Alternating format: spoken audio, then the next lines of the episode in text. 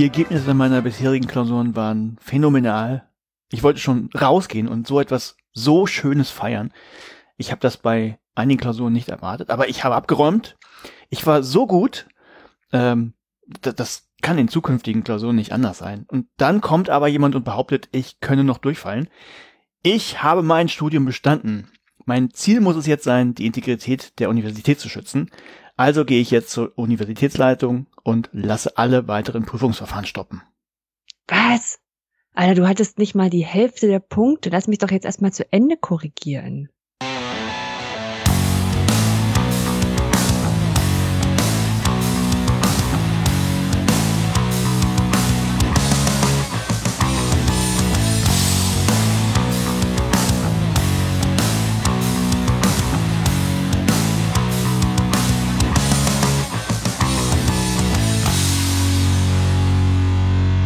Bildung alt entfernen Folge 32 vom 4. November 2020 um 15.25 Uhr direkt aus dem Weißen Haus der Bildung.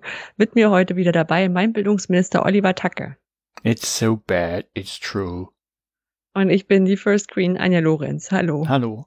Heute, heute haben wir eine, eine ganz spezielle äh, Sonderfolge. Also, ähm, ich habe die Uhrzeit mal dazu gesagt, weil ich nicht weiß, was heute noch alles passiert und in den nächsten Tagen und Genau, also falls ähm, ihr, äh, ja, Heute ist Wahltag in den USA oder beziehungsweise gestern war Wahltag. Ich weiß gerade nicht. War es schon gestern? Ja, es war gestern. Heute ist ja gestern, heute Morgen. Äh, und es ist verrückt. Ich habe gerade parallel die ähm, die äh, die Prognosen offen beziehungsweise die Auszählungen, die aktuellen. Und es ist verrückt. Falls es euch gerade interessiert, gerade liegt Joe Biden in Michigan 18.000 Stimmen vorne. Das sind die Stimmen, die er tatsächlich braucht, um Donald Trump zu schlagen. Äh, sobald da irgendwo ein kleiner Staat noch kippt, äh, so wie Nevada zum Beispiel, das wäre schon wieder dann kurze. Es ist einfach, ja. Ich, also ich habe nicht ja. damit gerechnet, dass der Typ mit den, der orangenen Haut und den komischen Haaren überhaupt eine Chance hat, gewählt zu werden, aber offensichtlich sehen das die US-Amerikaner anders in der Mehrheit. Ja, vor vier Jahren habe ich das auch gedacht und dann vor vier Jahren habe ich gedacht, was ist da los? Ja, auch, aber, ich muss mich ja korrigieren, nicht die, die Mehrheit. Also zahlenmäßig hat Joe Biden mh. tatsächlich gerade auch irgendwie zwei Millionen Stimmen mehr oder zweieinhalb Millionen. Aber dank des Wahlsystems bei denen drüben äh, sieht das ja ein bisschen schwieriger aus alles absurd und jeder, der und jede, der uns, die uns hört, wahrscheinlich ist steht das Wahlergebnis jetzt fest und es klingt irgendwie, also ich glaube, wir können fast nur falsche Sachen sagen. ich habe auch, wir haben auch beim, beim Intro schreiben, habe ich irgendwie so gedacht, okay, was kann man jetzt sagen, ohne dass es einfach zwei Tage danach oh, wehtut. Ach so, ja, Intro. Ich glaub, äh, habt ihr, wenn ja. ich glaube, das hat die Rede kennt dann irgendwie dann jeder. Er hat halt. Die geht, glaube ich, ins Geschichtsbuch ein. Ja, also, also die, das war noch ja. nicht alles ausgezählt. Donald Trump stellt sich hin und sagt, ähm, ja, ähm, eigentlich, ich liege in, in, was weiß ich, Pennsylvania irgendwie 700.000 Stimmen voran. Jetzt sind es übrigens äh, nur noch 550.000. Ähm, und da ist noch ein bisschen was auszuzählen. Äh, ich liege da so weit vorne, eigentlich können wir jetzt aufhören. Ich habe gewonnen und die wollen mit uns, also uns, hätte man uns gesagt, also zu seinen Anhängern spricht, die, die wollen uns die Wahl wegnehmen und uns verklagen. Ich gehe jetzt zum Supreme Court und lass mal die Auszählung stoppen, was er gar nicht kann. Also der Supreme Court schon, aber das ist nicht gut. Naja, es ist so verrückt. Ist einfach verrückt. Ja. Ja. Ja. Also, man kann sich glücklicherweise in Deutschland nicht vorstellen. Also auch wenn, wenn, wenn, wenn gerade auch wieder so ein, Internet, äh, so ein Video von, von Schröder durchs Netz geht, wo er das, die, die, den Wahlsieg von, von Angela Merkel damals angezweifelt hat. Aber das war alles auf einem ganz anderen Niveau noch auch. Aber es ist, ja, mehr kommt. Ja, legen wir los. Legen wir los. Legen, reden wir über Anderes, ja. Genau ähm, kriegen wir immer Kommentare, die wir nicht bekommen haben, ich glaube zum letzten Mal. Also und ich habe dann schon dazu geschrieben, Make Bildung alt entfernen great again. Wir haben keine Kommentare bekommen. Wir müssen irgendwas tun. Wir müssen rote, rote, rote äh, Cappies drucken mit, mit Logo drauf oder so. Nicht gemeckertes Lob genug, du weißt ja, wie es ist. Und apropos Lob, ich habe gedacht, ich mache mal so einen Reverse-Kommentar, weil wir relativ häufig von Matthias Matowski ähm, Kommentare bekommen. Ähm, ich äh, komme nachher in der Fundgrube nochmal drauf zurück, aber möchte jetzt nochmal wirklich, wirklich sagen, wie toll das alles ist, wie er auf Twitter seine aktuelle Lehre in Digital-Hybrid-Zeiten dokumentiert. Mhm. Ja. Da kann man sich wirklich super viel abgucken. Habe ich auch schon gemacht. Wie gesagt, kommt in der Fundgrube nochmal. Ähm, machen wir andersrum. Nutzen wir die Kommentarsession, um unsere Kommentare abzuliefern. ja, ich wäre halt auch begeistert von seinem Eigenbau Greenscreen mit einem grünen Frotteetuch. ja. Fand ich gut. Wir hatten ja nichts. Ja, wobei das Spannende jetzt rutschen wir ja gleich schon ein bisschen äh, wieder ins Labern, aber ähm, ich weiß nicht, ob du davon gehört hast. Ich, ich habe jetzt gesehen, wie die zum Beispiel bei The Mandalorian das machen. Die benutzen keine Greenscreens oder Bluescreens mehr, sondern die haben einfach riesige Räume, wo die Wände mit LEDs ausgekleidet sind. Das heißt, sie können da den Hintergrund drauflegen. Nee, das habe ich noch nicht gesehen. Ist total cool. Gibt's auf, auf YouTube so ein paar Dokus. Hm. Ähm, also wir, das ist so ein quasi ein sphärischer Raum Mhm. Können sie auch komplett dicht machen. Das sind natürlich so oben so ein paar Kameras, dann irgendwas muss ja gefilmt werden. Aber die machen es halt mit LEDs. Du hast dann also keine grünen Reflexionen mehr, die da irgendwie, äh, die irgendwie stören, die du rausfiltern musst. Du kannst halt perspektivisch was machen, weil sich der Hintergrund ja, du kannst ihn ja bewegen, quasi passend zur Kamerabewegung, all solche Scherze. Also der, und, und wird da schon der Originalhintergrund reingeschnitten oder ist das Ja, ja genau, genau. Du, die stehen halt nicht mehr vor einer grünen Wand, sondern die sehen halt quasi äh, die Szenerie. Das muss ich mir auf alle Fälle angucken. Also es ist bestimmt aus, aus Schauspielerperspektive so aus wie von, von diesen Dali-Figuren, die so nur wenn du von der Seite guckst, Sinn ergeben. Äh, ja, ja, ja, nee. Das sieht tatsächlich für die auch recht aus. Das ist ja wirklich, ist ja nicht projiziert oder so. Das wird einfach draufgelegt. Wir gucken uns das mal an. Es ist äh, sehr cool. Wir packen ja ähm, auch mal ein Video in die Show. Ich entdeckte, ähm, bei The Mandalorian benutzen sie das wohl und äh, ich habe die Serie nicht gesehen, ich habe jetzt nur so ein paar Bilder gesehen, da sieht der Hintergrund, man sieht, ich finde es noch ein bisschen verwaschen, wahrscheinlich weil die Auflösung von den LEDs, von den Panels noch höher sein könnte. Ja. Äh, aber trotzdem ist das halt sehr Das cool. klingt so wie fürs Homestudio gemacht. Genau, und da habe ich dann auch, ich habe irgendwie auch getwittert, irgendwie der, der nächste Greenscreen wird einfach ein großer 4K-Fernseher, den du hinter dich hängst und dann ja. Hm. Also du hast dann, kannst natürlich nicht, nicht mehr Chroma Keying fällt dann weg, wenn du dich so irgendwie einschneiden willst, aber nur Hintergrund brauchst, ist das einfacher als einen Greenscreen anzuwerfen und zu beleuchten und so weiter und so mhm. fort. Naja, ja, so gut, aber zu dem, was wir heute vorhaben, Anja. Ja. Äh, du sagst, was Neues gibt. Du sagst auch, was es Neues gibt. Ähm, du hast ein Paper rausgesucht und genannt Blödsinn des Monats. Ja, der Name des Programms. Ähm, und du hast etwas rausgesucht, das hast du betitelt mit Sag mir deine Nummer und ich sage dir, wie du aussiehst. Mhm, gibt's die Fundgruppe? Ja, dann haben wir zwei Politikthemen. Einmal, äh, ja, OER-Info läuft aus. Genau, und dann zum Hashtag 95 versus Wissenschaftszeitvertragsgesetz-Dings. Hm? Genau, dann auch zu Corona-Zeiten noch so ein paar Veranstaltungstipps. Und eine Weltverbesserungsidee. Ganz genau. Und dann können wir auch schon loslegen. Äh, mit den neuen. Es ist zu Corona-Zeiten ja irgendwie so ein bisschen äh, schräg, weil man gefühlt irgendwie weniger macht. Ich weiß nicht, ob das auch so geht. Also man, also man macht natürlich was, aber man kann jetzt nicht irgendwie rausgehen, man, man erlebt nicht mehr so viel, habe ich so irgendwie den, den Eindruck. Das sind nicht so viele verschiedene Sachen, ne? Oder so, so Meilensteine im Kopf, wo man weiß, ach ja, vor drei Wochen war ich dort und vor fünf Wochen war ich dort. Ja, genau, sowas, sowas fällt ja. zum Beispiel weg. Also mhm. ich, ich, ich habe jetzt eh gerade irgendwie viel zu arbeiten, von daher, das schlägt nochmal extra rein, aber ist mir irgendwie mal so aufgefallen, dass eigentlich so. Also ein bisschen ähm, gleichförmig. Ja, genau, ja. genau. Äh, ja. Ähm, so gleichförmig, oder was ich eben, ich gesagt habe, ich war, war geschäftig. Ich habe äh, tatsächlich zwei neue Inhaltstypen im vergangenen Monat programmiert. Der eine ist fertig, der andere ist noch nicht ganz fertig, aber ähm, kommt demnächst auch raus. Das eine ist, äh, nennt sich Sort the Paragraphs, ist eine Auftragsarbeit von jemandem aus Australien gewesen. Und dankenswerterweise hat der kein Problem damit, dass der Quelltext ja der Welt zur Verfügung gestellt wird. Und der ist auch schon da. Äh, gibt auch ein, ich habe das in meinem Livestream vorgestellt kurz. Also es geht darum, dass man, also sein Einsatzszenario war, dass man eben Absätze von Text irgendwie ähm, vorgibt und jemand muss die sortieren, in die richtige Reihenfolge bringen. Das kann man damit halt machen. Und ähm, ja, kam, kam im Stream noch zwei Vorschläge, die ich wahrscheinlich aufgreifen werde. Und äh, kann man natürlich aber nicht nur für Text nutzen, also man kann zum Beispiel auch Quelltext Schnipsel vorgeben und sagen, bring das mal in die richtige Reihenfolge, damit der richtige damit der Quelltext das macht, was passieren soll oder sowas in der Art. Das geht damit natürlich auch. So, und das andere, das ist eigentlich das Spannende und noch nicht ganz fertig. Das ist aber sehr häufig nachgefragt worden. Und das kommt tatsächlich auch als Auftragsarbeit daher von einer äh, Firma hier aus Hamburg, äh, die auch gesagt hat, ähm, H5P gibt der Welt und uns auch so viel, wir profitieren so davon. Da ist das nicht das Problem, äh, dass wir auch mal was zurückgeben und diesen Inhaltstyp halt öffentlich machen. Es geht um ein Kreuzworträtsel. Das heißt, du kannst äh, Wörter vorgeben und entweder lässt du den Algorithmus das selber zum Kreuzworträtsel zusortieren oder du gibst das halt vor, wenn es dir wichtig ist, dass es genauso ist, wie du es haben möchtest.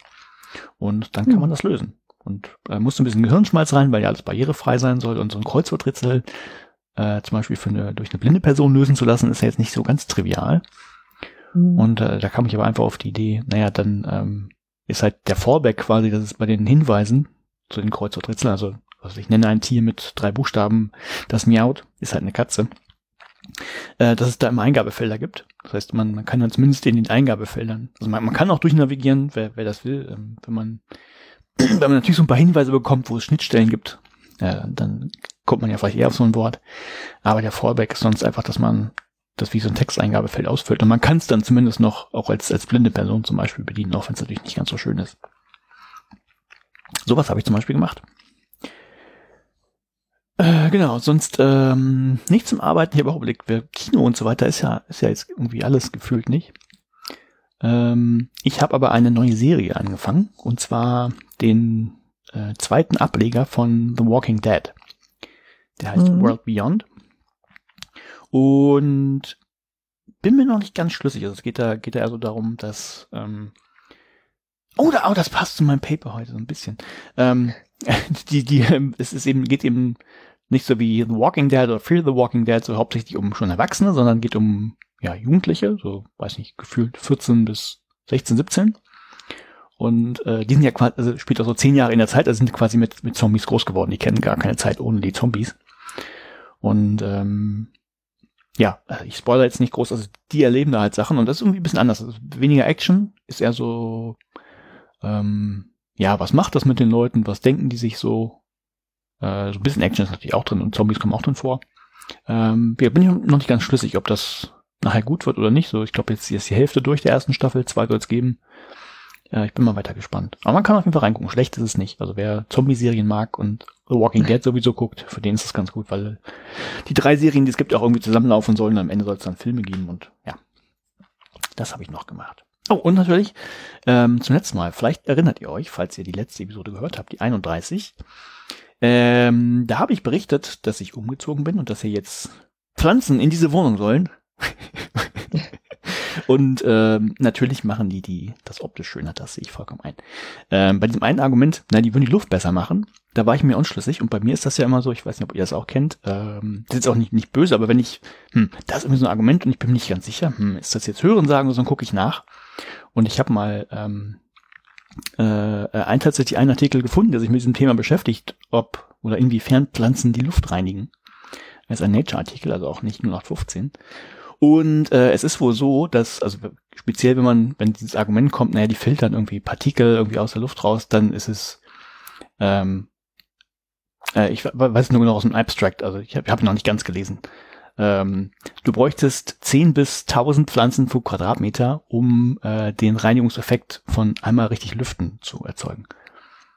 Ah. Also es ist jetzt nicht so viel, was Pflanzen machen. Also, also natürlich machen es optisch schöner und so weiter und so fort. Sind jetzt nicht unbedingt ähm, Nein. zur ähm, Luftreinigung gedacht. Ja, halt also mini, minimal. In Klassenzimmer ne? reinstellen sie Ja, das, das so hängt halt irgendwie noch davon ab, auch wie stehen. Die haben es selbst auch ähm, speziell in geschlossenen Räumen natürlich nochmal untersucht. Mhm. Und auch in irgendwie äh, 100, weiß nicht, 195 Testreihen irgendwie sowas. Also war schon ein bisschen was. Hm. So, das ist so, was ich nur manchmal mache. Wenn ich irgendwas nicht weiß, muss ich immer nachgucken. Okay, also sieht nur schön aus und. Ja, es sieht auch schön aus. Ja, ja. ja. Gut. Man muss sich halt um diese Viecher kümmern irgendwie. Ja, ja. ja. Muss ich zum Glück nicht machen. ja, das, das war es, glaube ich, schon. Deshalb, äh, wie gesagt, habe gar nicht so viel zu erzählen. Ich glaube, heute wird's, wird's eine, heute rutscht es einfach durch, so diese Folge. Mal gucken, vielleicht auch, weil wir, äh, also vielleicht, vielleicht ziehen wir sie auch raus, weil ich habe jetzt ja gerade auch hier ähm, Flugmodus und sowas alles ins Handy gemacht und so. Es fühlt sich eigentlich gerade auch gut an. Kurz nicht zu wissen, wie das gerade läuft, aber du wirst ja jedenfalls da informieren.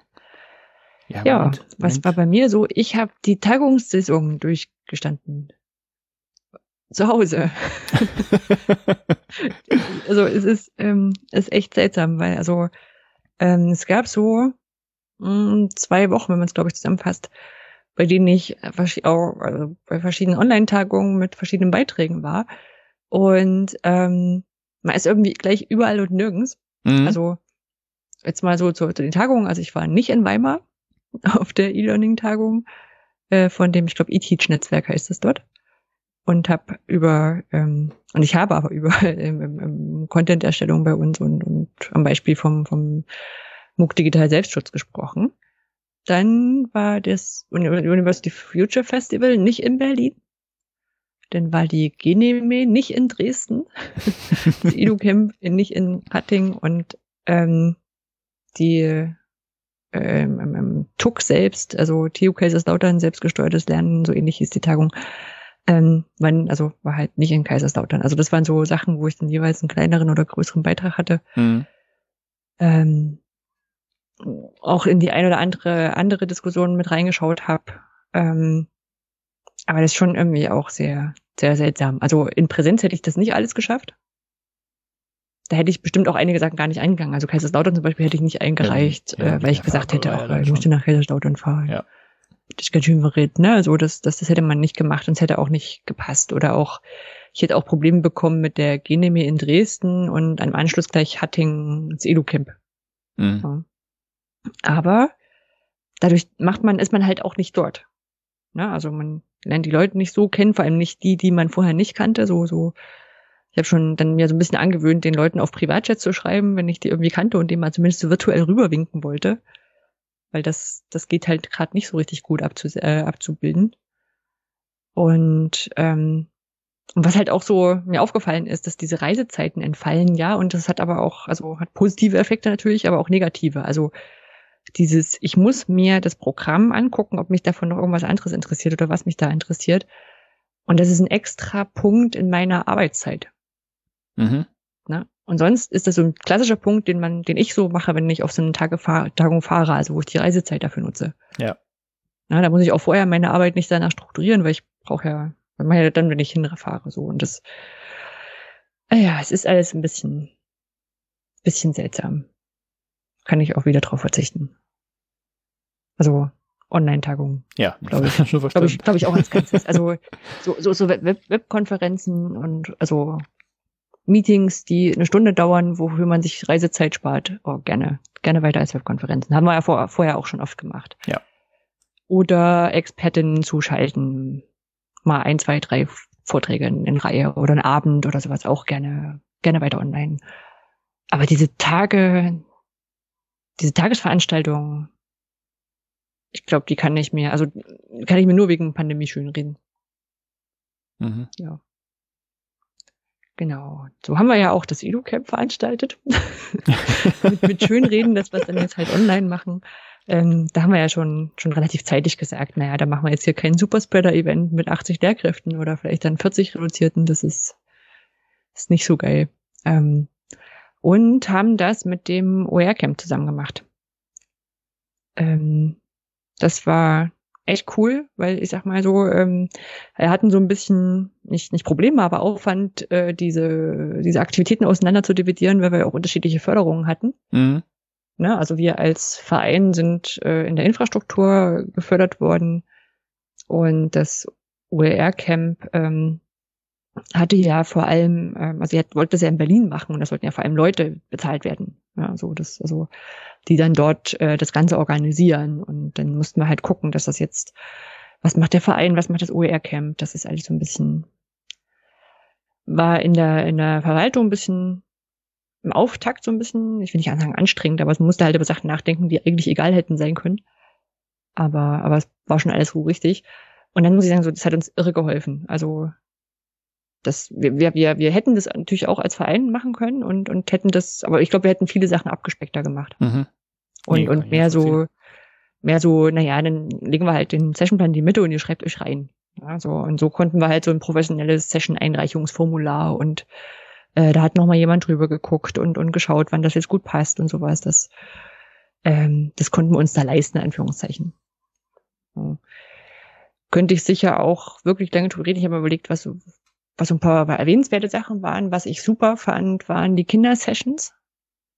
Na, also wir hatten ja vorher auch dazu aufgerufen und hatten auch ein paar engagierte äh, Teilnehmerinnen, die das auch weitergedacht haben, weil beim EduCamp Hatting sind ja sonst auch so 20 bis 40 Kinder auch gerne mal mit dabei vor Ort. Und das geht aber halt im digitalen Raum wirklich nur sehr schlecht. Mhm weil die ja auch einen Laptop brauchen und dann Klar. jemand, der sie führt. Und also die Jugendlichen, das ist okay, aber die, die kriegen sich auch äh, so zusammengeschalten. Also wir hatten auch sowas überlegt wie ein Minecraft-Server, der wurde auch vorgeschlagen beim letzten Mal bei der Evaluation. aber wir haben dann auch so festgestellt, naja, die haben ja ihre Minecraft-Server. so, aber es gab so drei, drei Kindersessions, glaube ich. Ähm, eine war Äh, äh, Hol was, was, man, was man natürlich machen kann, klar haben die ihre eigenen Server. hm. Ähm, was natürlich ganz spannend sein könnte, für die zu entdecken, wenn man mal einen vorbereitet. Also man kann die Spielstände ja quasi speichern und wieder hochladen. Also wenn man eine schöne Welt irgendwie gemacht hat zum Erkunden, vielleicht sogar mit irgendeinem Lernbezug, dann Hm. kann man die natürlich zur Verfügung stellen zumindest. Ja. Da spricht Ja. der Minecraft-Spieler. Ich gerade sagen, ich muss mich dann, ich muss mich aufs Edo-Camp vorbereiten, was in unser Minecraft spielen. Ja, klar. Hm. Ja, also es gab sowas wie, wie Hol was. Also war wirklich, also war schön, weil wirklich auch kleine Kinder mitspielen konnten. Die sollten dann irgendwas für die Kamera holen. mhm. In der Ankündigung ähm, waren Süßigkeiten. Also ich nehme auch an, dass es sehr beliebt war, irgendwie Süßigkeiten vor die Kamera zu holen, weil die Chance gut bestand, dass man die hinterher essen konnte. Ähm, ich weiß gar nicht mehr, was die zweite war. Ich meine, es waren drei Sessions. Äh, eine war dann ähm, Origami-Falten. Mhm. Na, also da hat dann eine hat so, so waren so Halloween-Themen, so ein Geist und sowas vorgefalten und konnten alle mitfalten. Und auch, wir hatten am zweiten Tag eine Werkstatt-Sessions, da hat ein Jugendlicher, würde ich fast schon sagen, ähm, hat TikTok angeboten als Session. Mhm. Und das war auch eine Session, äh, die Werkstatt-Session, die sehr beliebt war bei Erwachsenen, die äh, endlich mal sich dieses TikTok angucken wollten.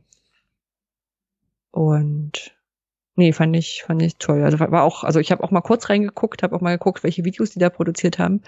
Und ich muss sagen, mein lieber Scholli, also was da an, an Videoschnittkompetenzen quasi, ich will nicht sagen, natürlich mit diesen Kindern aufwächst, aber zumindest die Kinder, die sich damit beschäftigen und dann wirklich so, also mit Close-Up und so ein Zeug haben die gearbeitet, die wissen natürlich diesen, diese theoretischen Hintergründe nicht. Aber was bei denen, glaube ich, so, so, so, wenn so ein bisschen sich damit beschäftigen, aus, aus Best Practice reinkommt, Mhm. das wird eine starke, eine starke Sache, glaube ich. Ja. Ich glaube, wir werden alt. Oder ich werde alt. Ja, ich weiß nicht, ich, überlege gerade, ähm, ob das nicht quasi schon immer so war, dass Kinder sich in Sachen so reinlöten können und ob das jetzt, was weiß ich, digitaler Schnitt ist von Videos oder was anderes ist. Spielt wahrscheinlich keine Rolle, oder? nee, das bestimmt. Aber vorher, also so als ich Kind war, ne, also ich durfte nicht viel fotografieren, weil das war sauteuer. Ach, das mal, ja, klar. Ja, so. Und Klar. deswegen ja, konnte man das halt früher nicht so beobachten. In dem Raum. Nee, ich dachte Ja, so. an andere Sachen. Nee, das war, das war echt cool mit anzugucken. Ähm, eine Session, wo man vielleicht, vielleicht die Doku auch mal angucken kann, das ähm, möchten wir erwähnen, war, war Lernspiele mit Chatbots Mhm. von Guido, der auch wirklich mal schön dargelegt hat, wie du so einen Chatbot aufbauen kannst.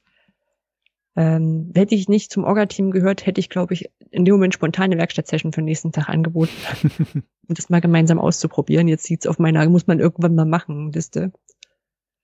Ähm, also wirklich, sah wirklich gut und machbar auch aus. Also nicht nur so ein Nerdkram. Äh, genau, Sonntag gab es dann Werkstätten, äh, wo dreieinhalb Stunden in, in, im Team an was gearbeitet werden konnte. Und schön fand ich eigentlich auch die, diese Abendveranstaltung mit, äh, mit Kneipenquiz am ersten Abend. Das war, das war ganz cool, auch so in der Umsetzung. Wir hatten ja Zoom-Räume und dann ähm, gab es die, die Quizfragen und du wurdest dann mit deinem Team, ich glaube, fünf Minuten in einen Raum gepackt und hattest dann die Quizfragen zu beantworten. Mhm. Und Ich fand's auch so, wir haben, ich, wir haben ja, wie heißt es jetzt? Jetzt heißt es Wonder, ne? Ja, Ja, das genau, das, Jod, ja. genau, das, das äh, habe ich ja mal zum ersten Mal live erlebt. Ich fand das ganz witzig. Mhm, nee, das Also hat bestimmt wirklich- mit, ja. Äh, bildet halt wirklich ganz schön dieses, so, ich gehe jetzt mal kurz denen rüber und sag Hallo irgendwie ab. Ja. Ist ganz nett. Ja, wobei da auch so dieses, es ist, also zumindest so, wo ich dann dabei war, hat sich dann doch immer wieder auf einen Kreis ge konzentriert. Aber das mag auch mit größerer Teilnehmerzahl sich auch ändern. Ja, das glaube ich schon.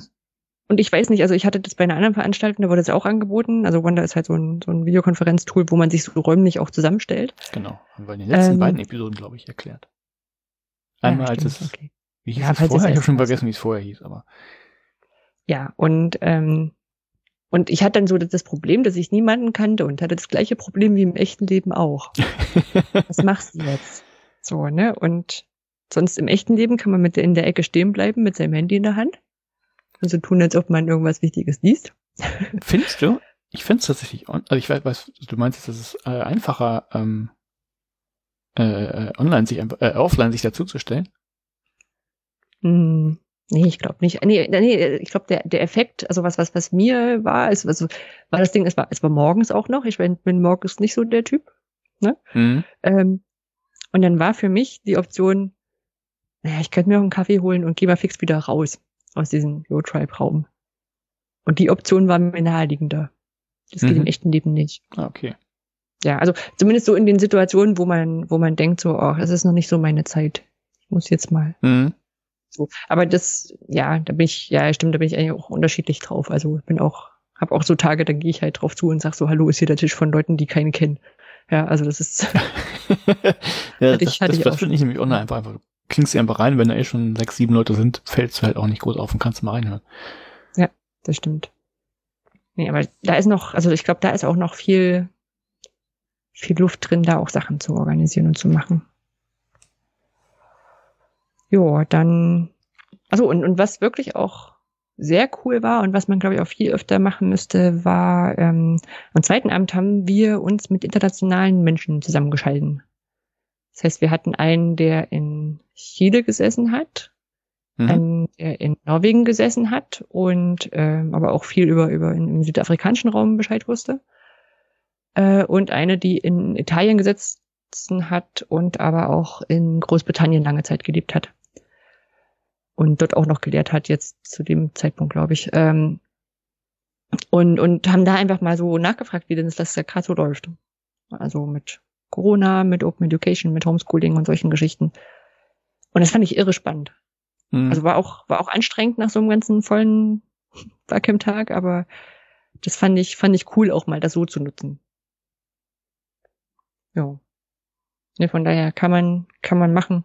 Ähm, ob es ein Edu-Camp im Frühjahr geben wird, das ist noch nicht ganz raus. Also äh, wir haben wir haben keine Bewerbung für ein Frühjahrs-Edu-Camp gehabt. Mhm.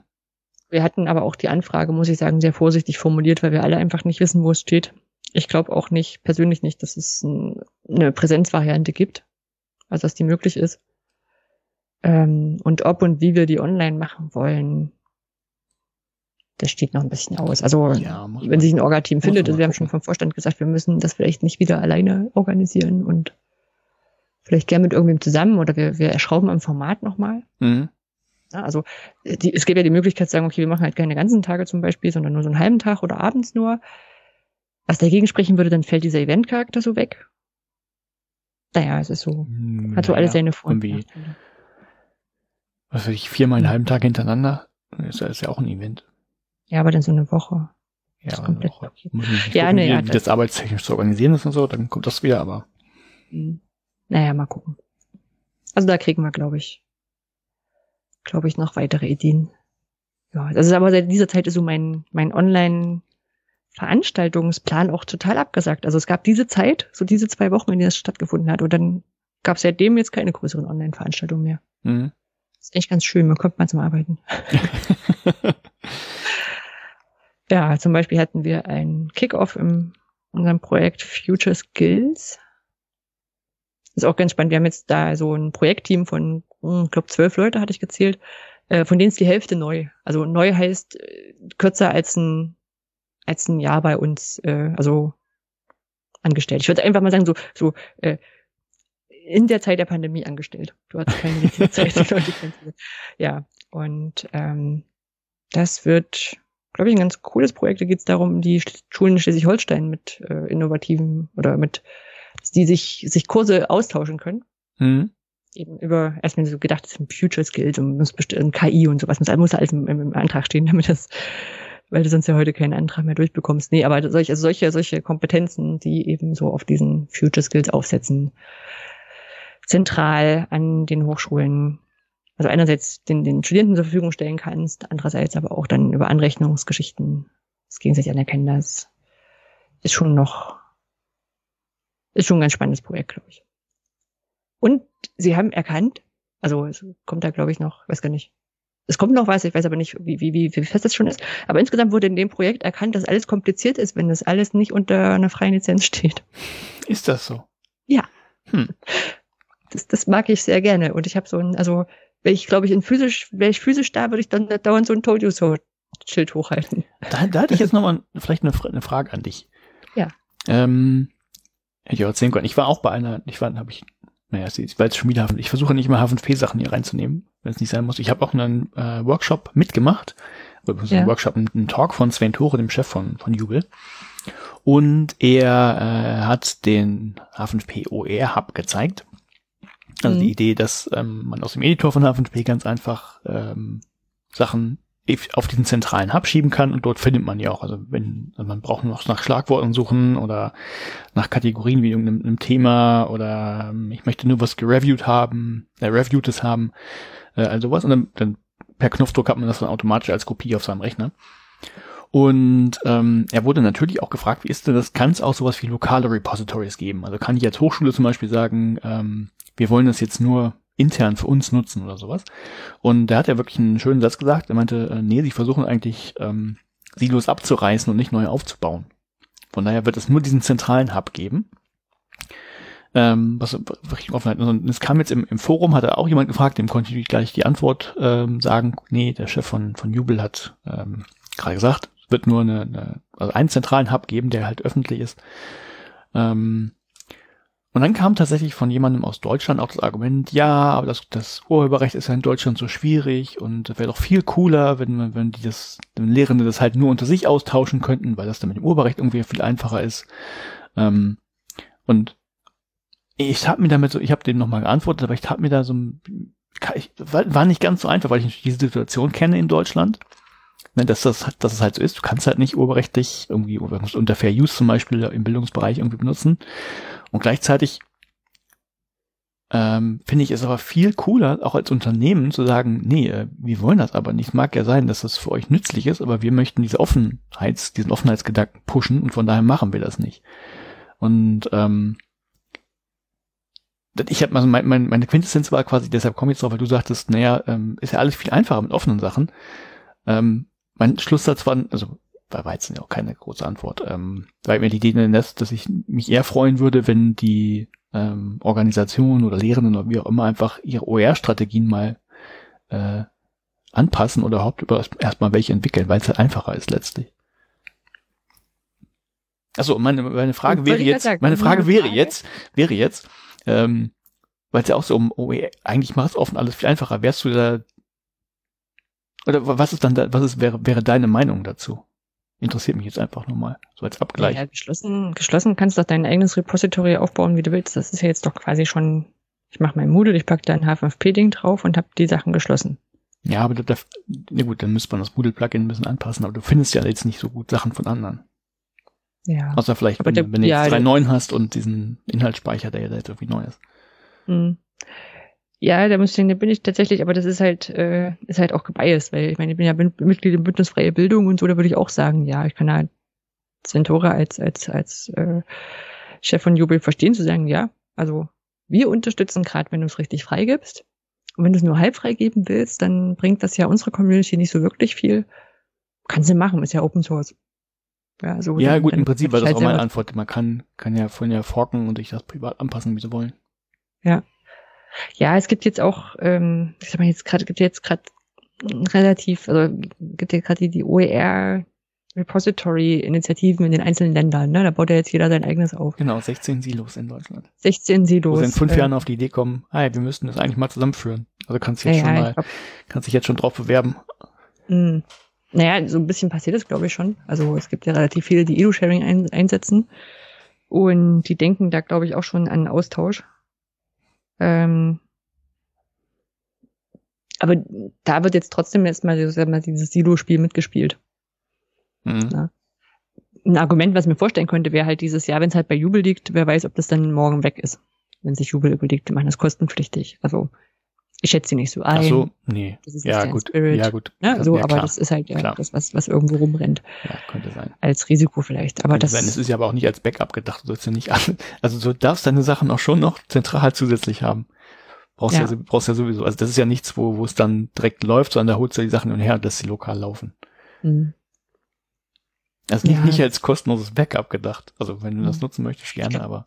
Was ich dann sinnvoller fände, so in den einzelnen Silos, in Anführungszeichen, wäre halt sowas wie, wie Organisationsstrukturen. Ne? Also wenn jetzt so ein Bundesland sagt, hier, die und die und die Contents würden reinpassen bei Lehrplan diese Stelle auf dem Niveau, mhm. solche Sortiervarianten. Ja gut, Also das, steht dir ja frei, das zu verschlagworten, wie du möchtest. Ja, klar. Sauber kann man das ja abbilden. Na gut, Ja. nee, dann vielen Dank. Genau, nö, also, ja. Austausch ist immer cool. OER ist immer einfacher. nee, ja gut, aber das ist halt nicht so bequem. Also da muss man, muss ja nicht sich wer anders ändern. Also da muss ja jetzt nicht Firma XY äh, das noch einbauen oder Pull-Requests von anderen annehmen. Das könnten sie auch machen, wenn Mhm. die kommen. Äh, durchaus. Sondern da müssten sich ja vielleicht Leute umstellen und was anderes machen. Und dann ist ja, Naja. naja. Ja, ich weiß auch nicht, es gibt auch in dem Projekt, in dem Future Skills Projekt, äh, gab es auch, oder weiß gar nicht, wie gerade die Diskussion ist, so dieses, naja, vielleicht könnte man ja wenigstens die Lehrmaterialien unter den Lehrkräften in, in Schleswig-Holstein füreinander freigeben. Mhm. Und ich dann so meine, mhm, und wenn dann jemand nach Wismar umzieht, ist jetzt nicht so weit weg, ne? Oder Ja, ja, ähm, stimmt. was heißt denn in Schleswig-Holstein? Also wenn jemand in Wismar wohnt und in Lübeck arbeitet und Mhm. ja, so, ne? Und hab dann gesagt, ja, okay, dann müssen wir eine neue Lizenz schreiben. Könnt ihr euch ja die Creative Commons Lizenzen nehmen und anfangen, die Sachen zu ändern, die, die nicht frei sein sollen, ne? Und dann, dann Ja. merkst du erstmal so, was da überhaupt alles dahinter steckt. Ich meine, das am Ende für uns sind das so ein paar Icons und ein Link. Aber da steht ja immer wahnsinnig viel Text dahinter. Mhm. Naja. Hm. Mal gucken. Ja. Und äh, eine Sache, die bei uns, ich glaube, seit einer Woche ähm, ähm, ähm, das Arbeitszimmer mit, mit, also ein, ein Anzugspunkt im Arbeitszimmer ist, wir haben jetzt einen 3D-Drucker. stimmt, du hast mir das Foto schon geschickt. Genau. Oder Wir haben Kai ein, hat's mir ein, geschickt. ein, ein 3D-Drucker, das haben wir schon, also wir, wir können nicht 3D, also wir können keine 3D-Modellierung machen bisher. Das, also ich weiß, irgendwann habe ich das mal gemacht im Studium und ewig lange her und ist aber nichts, was so irre intuitiv war und das Programm gibt's jetzt entweder nicht mehr oder in einer anderen Version. Ähm, ich weiß prinzipiell, womit sowas geht. Ich weiß auch die Grundprinzipien, aber das ist, also ich sag mal, eh da was draus wird, was man irgendwie ansehnlich finden kann.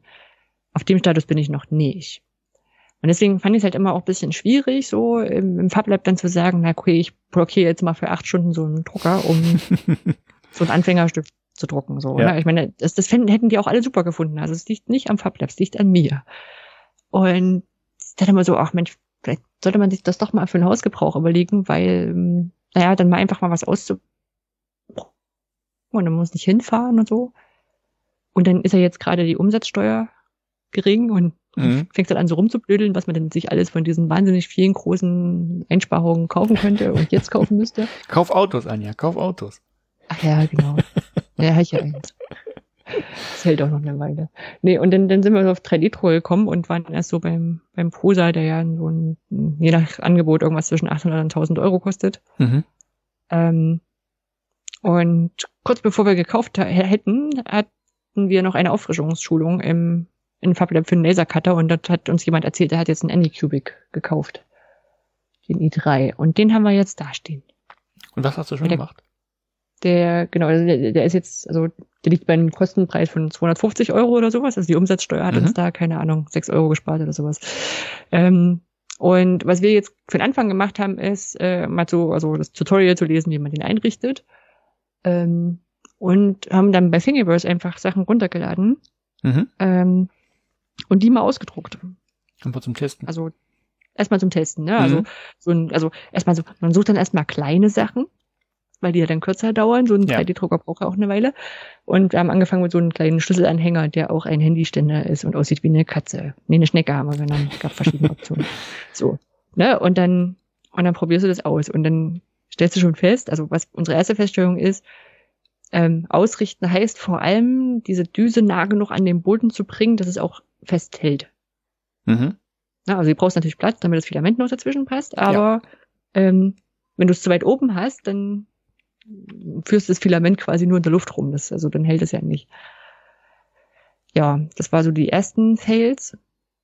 Ähm, und genau, wenn es auch so, es heißt, kann auch heißen, dass du bist immer noch nicht nah genug dran, wenn du nach äh, zwei Stunden feststellst, oh, das war jetzt ähm, doch nicht zu nah dran, das ist abgegangen.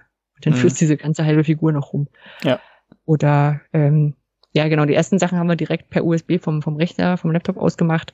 Ähm, der Laptop ist dann in Stromsparmodus gegangen. Seitdem machen wir nur noch mit SD-Karte. genau, und dann fängst du an, so Sachen erstmal bei Thingiverse rauszusuchen und so was mit Kabelhalter und wir haben schon eine Abdeckung für diese eine Stelle am 3D-Drucker gedruckt. Mhm. Weil andere Leute auch schon festgestellt haben, dass es mit den Kabeln draußen ein bisschen doof ist. Oder so, so ähm, Aufwickeldinger für, für Kopfhörer. Die haben wir auch schon größer und kleiner gemacht. Also ich meine, soweit reicht es dann auch schon, das zu skalieren. äh, eine Seifenschale und ein Kopfhörerständer. Mhm. Und ich habe so ein paar Sachen probiert, so eine, so eine Nasenhalterung für die Masken. Die haben aber noch nicht zufriedenstellend funktioniert. Also der, der Druck hat funktioniert, aber es sind dann halt so kleine, so kleine Wippusse dran, womit man dann so diesen Stoff so einzwängt. Und die brechen ab, wenn man sie gegen die Nase drückt. ja. Das heißt nicht so einfach. Genau, so, so und so läuft es gerade so. Und genau, und nach einer Weile hat dann das auch nicht mehr so richtig gut gehalten auf der Unterfläche. Und haben wir gelesen, dass sich daran, dass es halt wirklich, also sowas wie mit ähm, mal mit den Finger drauf touchen und sowas, also es muss wirklich, wirklich sauber sein. Und zum Teil wird empfohlen, das auch mit Prittstift einzureiben, die Unterfläche äh, oder mit Haarspray einzusprühen. Okay.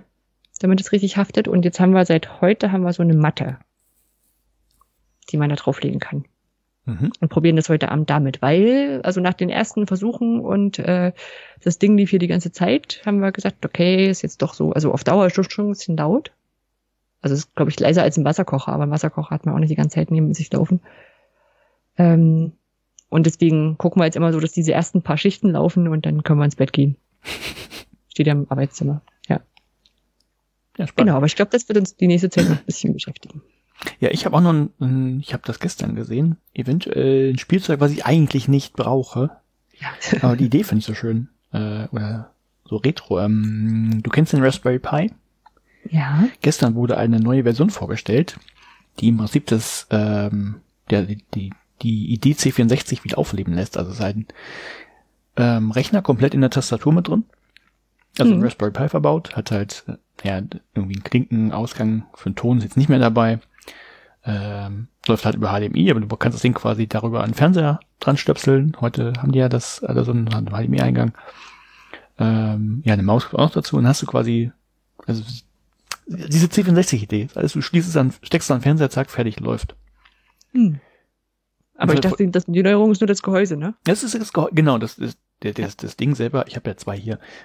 die habe ich ja, aber ich finde halt, ähm, es ist die Idee, du kriegst auch für, für kostet 70 Euro und äh, für 70 Euro kriegst du wahrscheinlich sogar leistungsfähigere Rechner als den, den kleinen Raspberry Pi. Aber es ist halt, es ist halt so ein graues Gehäuse, es hat mich so an den C64 erinnert, dass ich mir vielleicht einfach so ein Ding hole. Wahrscheinlich steht's dann hier rum und verstaubt. mal gucken, vielleicht mache ich auch noch irgendwas mit.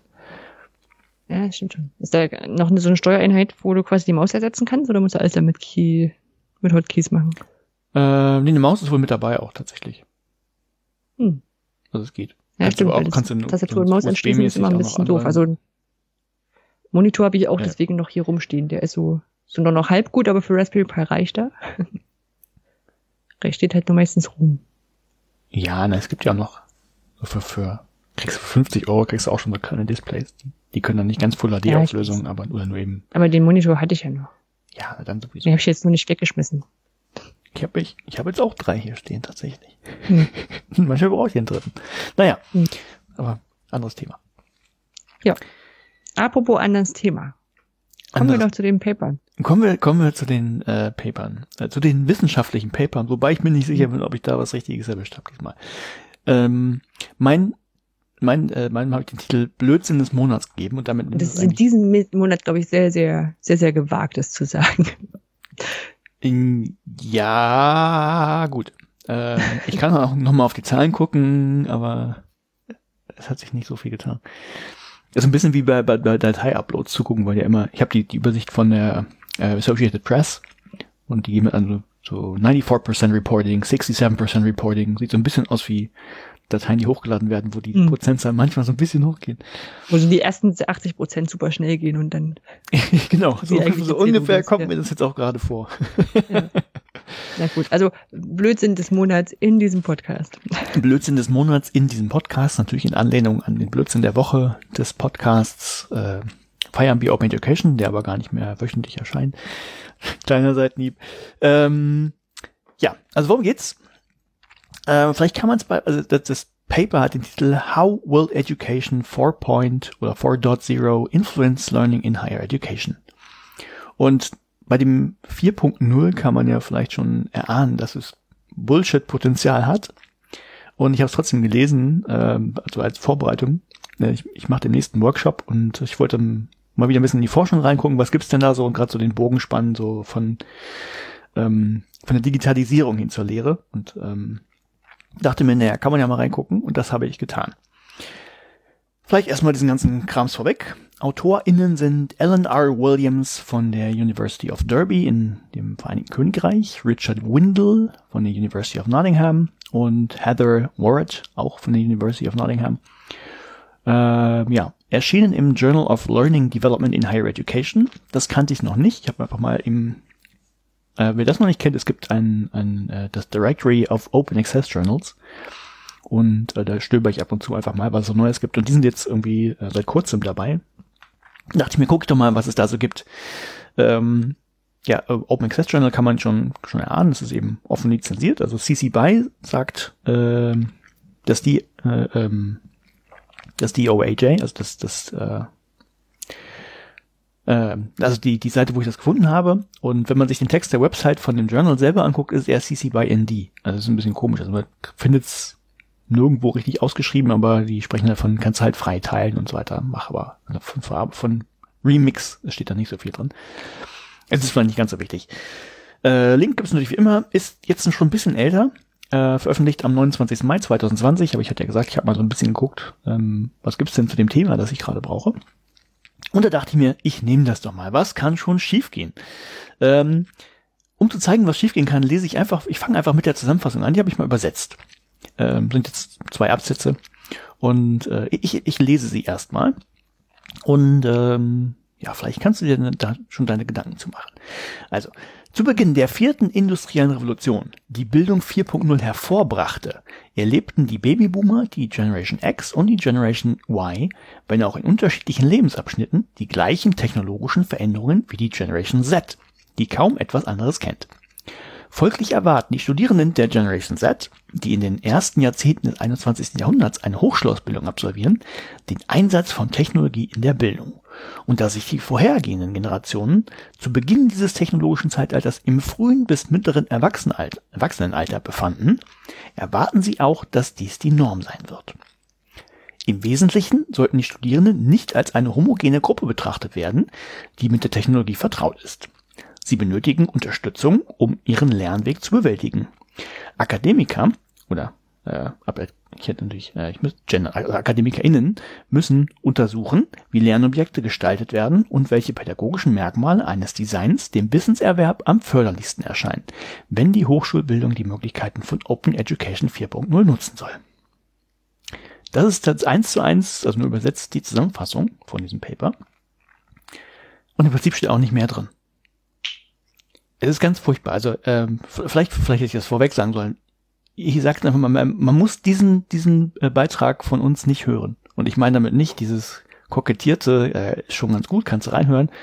Wenn ihr zum nächsten Kapitel springt, verpasst ihr wirklich nichts. Also ich habe dann überlegt, was, was mache ich denn jetzt mit dem Paper? Ich habe es jetzt halt gelesen, habe auch nicht die Zeit äh, gehabt, noch was anderes zu suchen ich habe einfach gesagt, ich, ich, ich nehme es mal so ein bisschen auseinander und sage einfach mal, was mich dran gestört hat. Also im Prinzip habe ich alles, was ich jetzt vorgelesen habe, da waren ja war jetzt nicht so viel drin. Also es gibt sowas wie Bildung 4.0, wobei halt nicht genau geklärt wird, was das ist, was das sein soll. Ähm, nur so angedeutet, das kann ich gleich nochmal ähm, vielleicht erklären? Ihr, ihr, das sind diese Generationstypen reingeworfen worden, ohne die irgendwie. Ja, von der Industrie hast du ja genau diese, diese, diese Versionierung, ne, wo du sagst, okay, vierte industrielle Revolution. Da, genau, da kommt das, da kommt das her. Ja. Und ähm, wenn, wenn man das kurz fassen will, also sie sagen einfach nur, es gab halt diese vier und die vierte, also ab Jahr 2000 macht halt Vernetzung aus und das setzen sie gleich mit Education 4.0, ohne zu sagen, was das aber sein soll. Vernetzung, irgendwas, digital, hm. Computer und Software. Ähm, so dann, dann schmeißen sie halt mit diesen, diesen Generationenbegriffen um sich jetzt auch ohne irgendwas zu erläutern, außer zu sagen, äh, zwischendurch mal natürlich richtig. Ähm, ja, man, es gibt natürlich jetzt keine äh, allgemeine, kein, kein allgemeines Schema, dem die dann folgen. Also das ist natürlich nur eine Verallgemeinerung und sowas. Ähm, und sonst halt stehen halt ganz viele von, ja, ich würde mal fast Plattitüden drin, so 0815 Aussagen, so echt offensichtlichen Sachen. Das ist eine, was auch gar nicht, noch gar nicht schlimm wäre. Könnte man jetzt sauber zusammenfassen. Und also sie haben auch immer noch eine Quelle irgendwie dran gehängt, ist ja auch schön.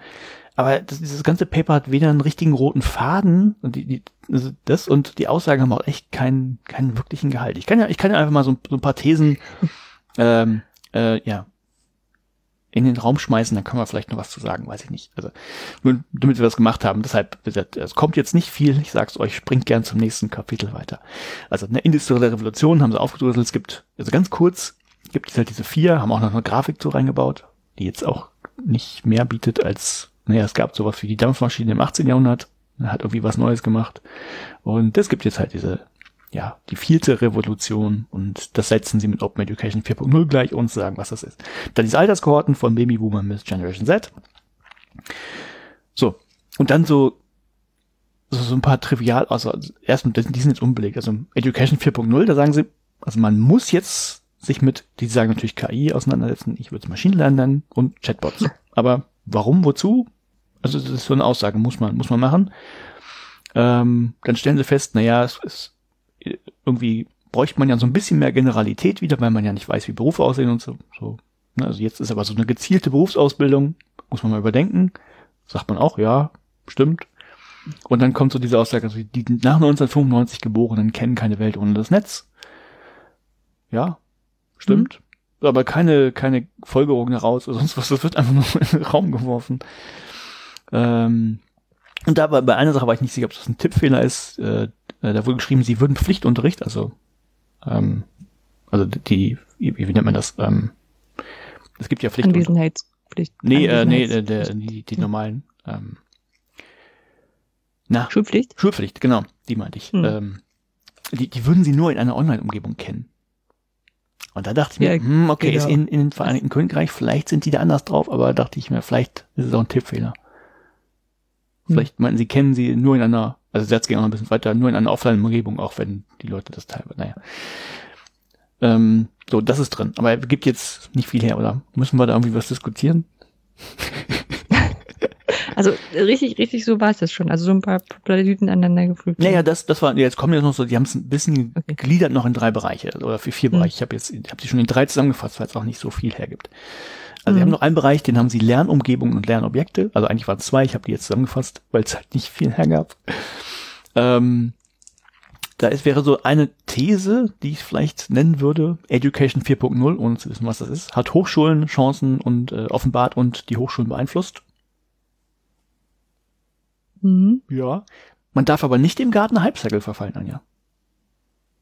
Ich, auch ja, ah. ja. Ja. Hm. So, und ähm, naja, also das, das traditionelle, nächste, nächste These, das traditionelle Lehren, speziell in der Hochschule, das ähm, passt jetzt nicht zu den Studierenden häufig, weil die halt ähm, immer Laptops, Tablets und Smartphones und so dabei haben. Und ähm, sich gar nicht so an diese Strukturen halten. Also, also wenn du einen Vortrag hältst, also habe ich jetzt interpretiert, da steht auch nicht drin. Also äh, wenn da jemand einen Vortrag hält und sagt was, dann gucken die halt auf Google nach und äh, finden das Wissen auch so. So habe ich das interpretiert. Ja, denkst du auch? Ja. Okay. Ähm, äh, äh, also und dann wichtig ist es deshalb, ähm, so, so einen Weg zu finden, dass die Studierenden im Mittelpunkt stehen. Des Lehrens. Dachte ich, denkst du mhm. auch? Ja, ist jetzt zwar auch schon immer so gedacht, glaube ich, gewesen, aber gut, gut. Das war der Punkt Lernumgebung und Lernobjekte. Dann gibt's noch die Studierenden. Da war, äh, nee, der, der, der letzte Punkt war es. Äh, Studierende. Ähm, was stand da groß drin? Ähm, also es gibt, jetzt kommt natürlich noch so Demokratisierung des Zugangs zu Wissen. So, fördert aktiveres Engagement.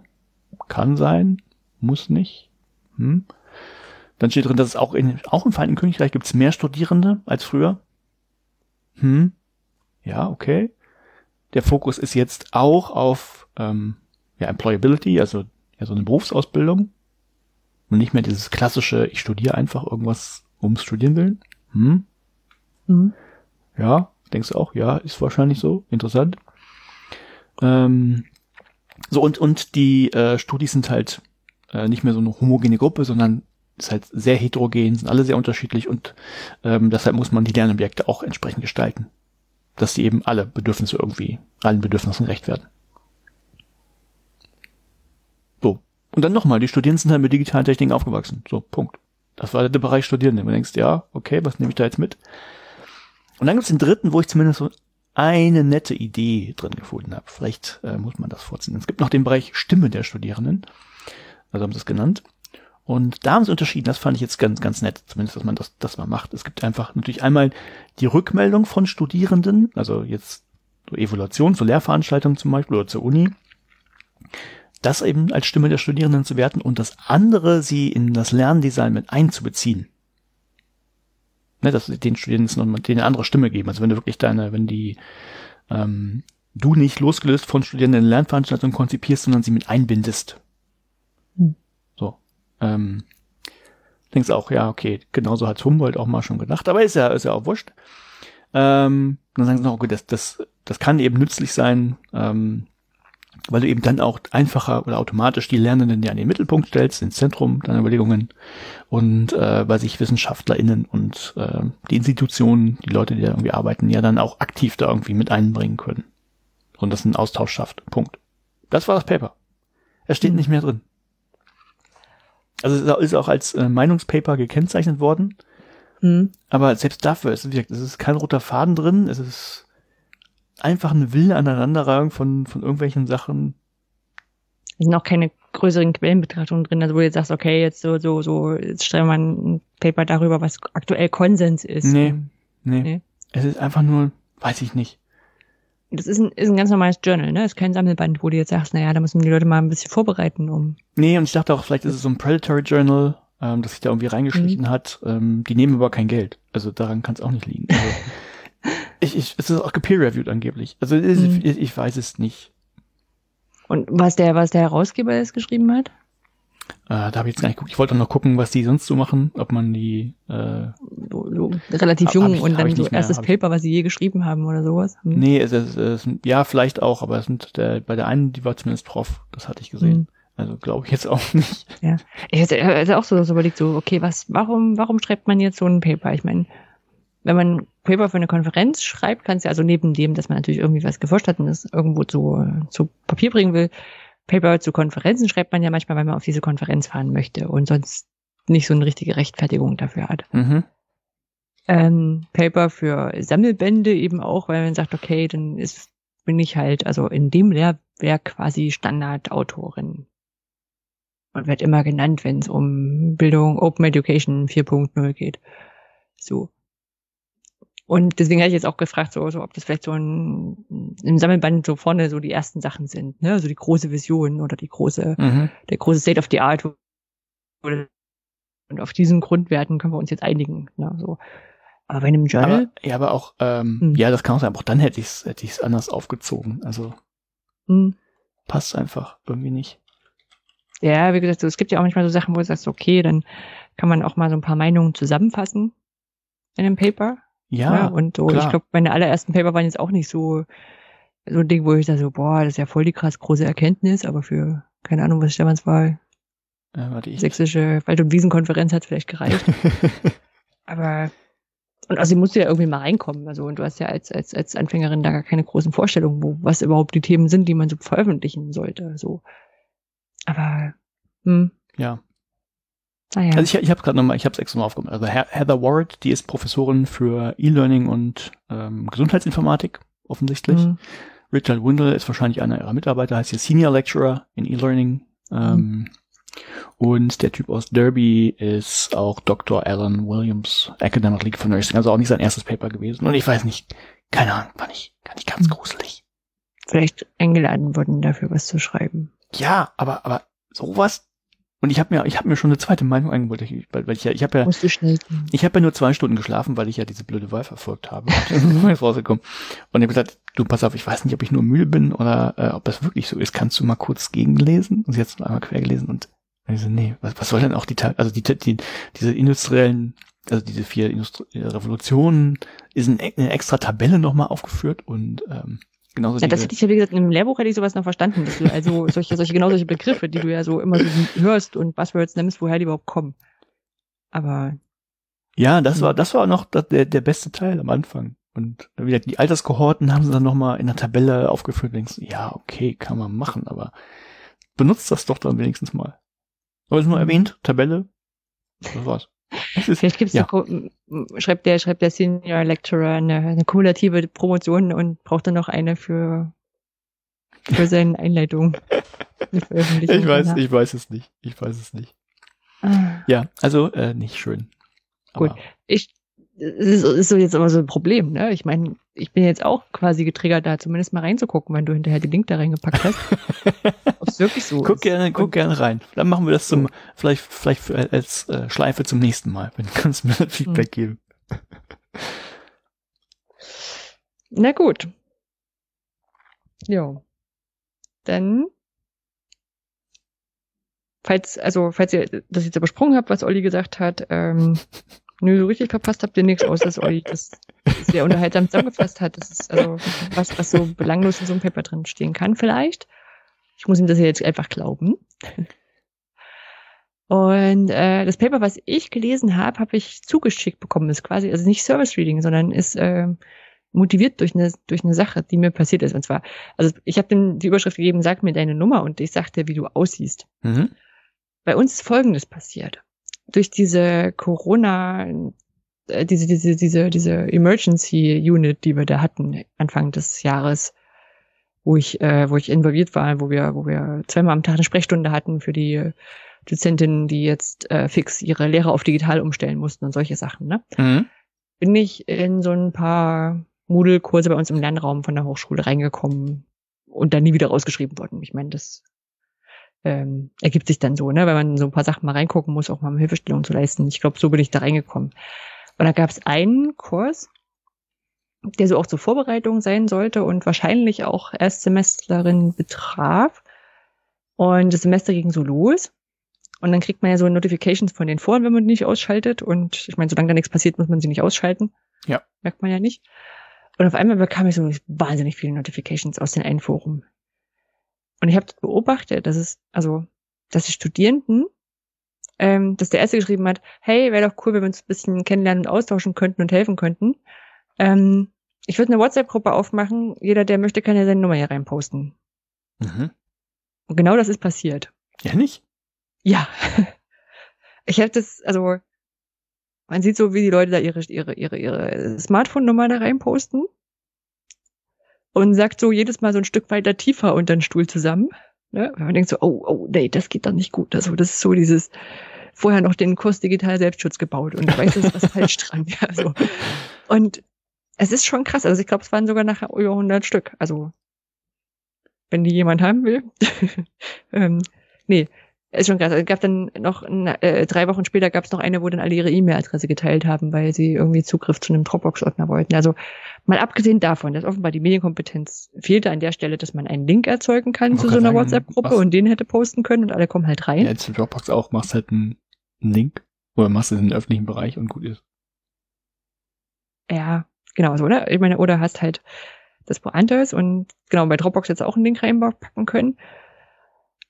Hm, hat man irgendwie so dieses, diesen Impuls. Ich meine, ich bin da ja quasi nur so aus ähm, Support und Admin Sicht drin gewesen. Ne? Also ich habe ja mit diesem Fach auch nichts zu tun und hatte da echt, also aber hatte diesen Impuls, irgendeinen harmlosen Blödsinn damit zu machen, damit die was draus lernen. und mir ist aber einerseits nichts eingefallen, andererseits alles, was mir eingefallen ist, fand ich, fand ich nicht gut und ethisch nicht okay. Und habe dann das einfach mal so gemacht, wie ich, irgendwann heißt, musste ich wenigstens mal twittern. So. Und habe dann auch so von vielen so, ja, dann schreibt es doch einfach rein und sowas. Ne? Ich meine, es ist halt ein fremder Kurs. Ist. Ich habe dann nichts gemacht dazu.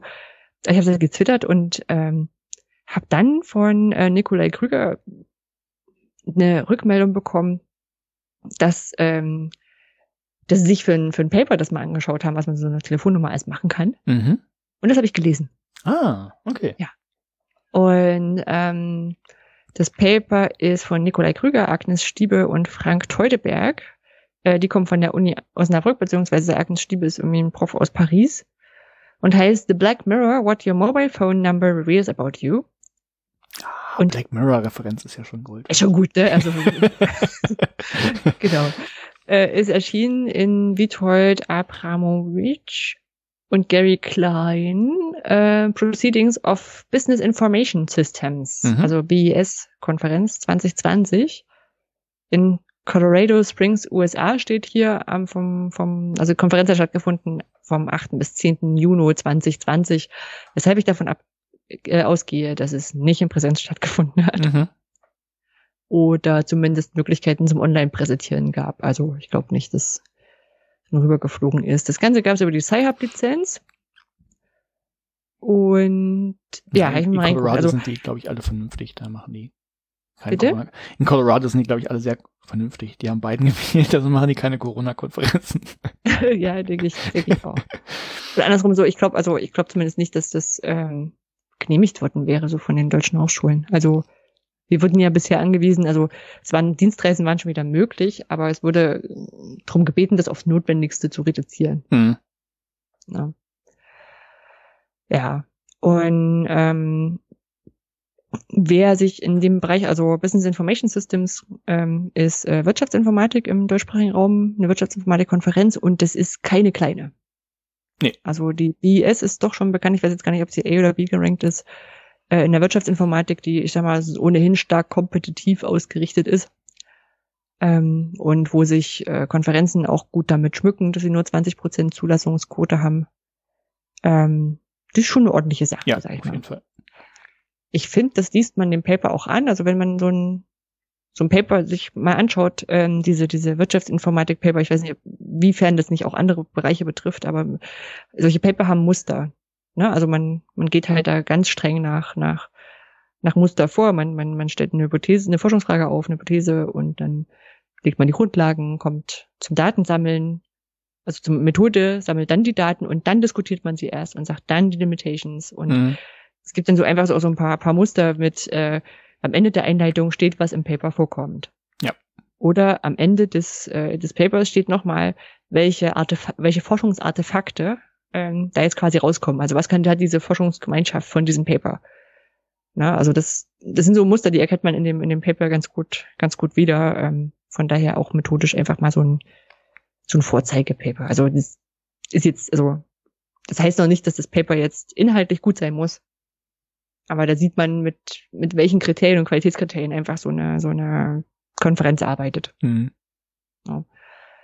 Ähm, genau, also sie haben halt angefangen, haben halt auch gesagt, naja, Smartphone, das ist halt Teil von den meisten Lebensbereichen und bei vielen ähm, online-sozialen Netzwerken ähm, kommt das halt irgendwie vor und als verantwortungsvolle äh, Information Systems Forscher ähm, wollen sie jetzt auch ein bisschen die Risiken für die Privatsphäre, für Privacy untersuchen. Ne, weil es gibt halt neue Bedrohungsszenarien, eben dadurch, dass eben auch Daten eingesammelt werden können, die frei verfügbar sind. Ja, also ich weiß nicht so, bin mir ziemlich sicher, dass mein Geburtsdatum zum Beispiel irgendwo steht im Internet. Mhm. Vielleicht auf Sing oder so. Ich weiß gar nicht, ob ich das Jahr mit angegeben habe. Und es ist ja zum Beispiel, wenn du, wenn du irgendwie beim Arzt oder bei der Bank anrufst, ist ja eine häufige Nachfrage, wann das Geburtsdatum ist. Ja. Ja, also das, und dann sage ich ja, so, so wahnsinnig kompliziert ist nicht, das rauszufinden.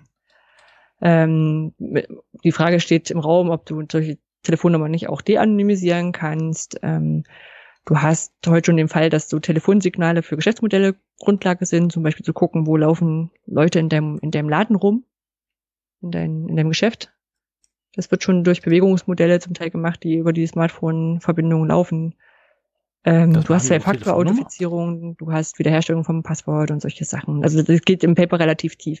Äh, ich muss sagen, ich habe versucht, beim Notizen machen zu überlegen, wie ich es an den Stellen so vereinfachen kann, dass ich nicht das ganze Paper nacherzähle. und ich hoffe, dass ich dann nicht so ungenau werde.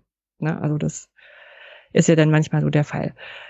Und was haben die gemacht? Die haben ein Privacy Scoring Model ähm, wollten sie dafür entwickeln oder aus der Literatur finden, mhm. was quasi misst, wie gut oder schlecht die Privatsphäre von den Usern ist auf den Plattformen. Ja.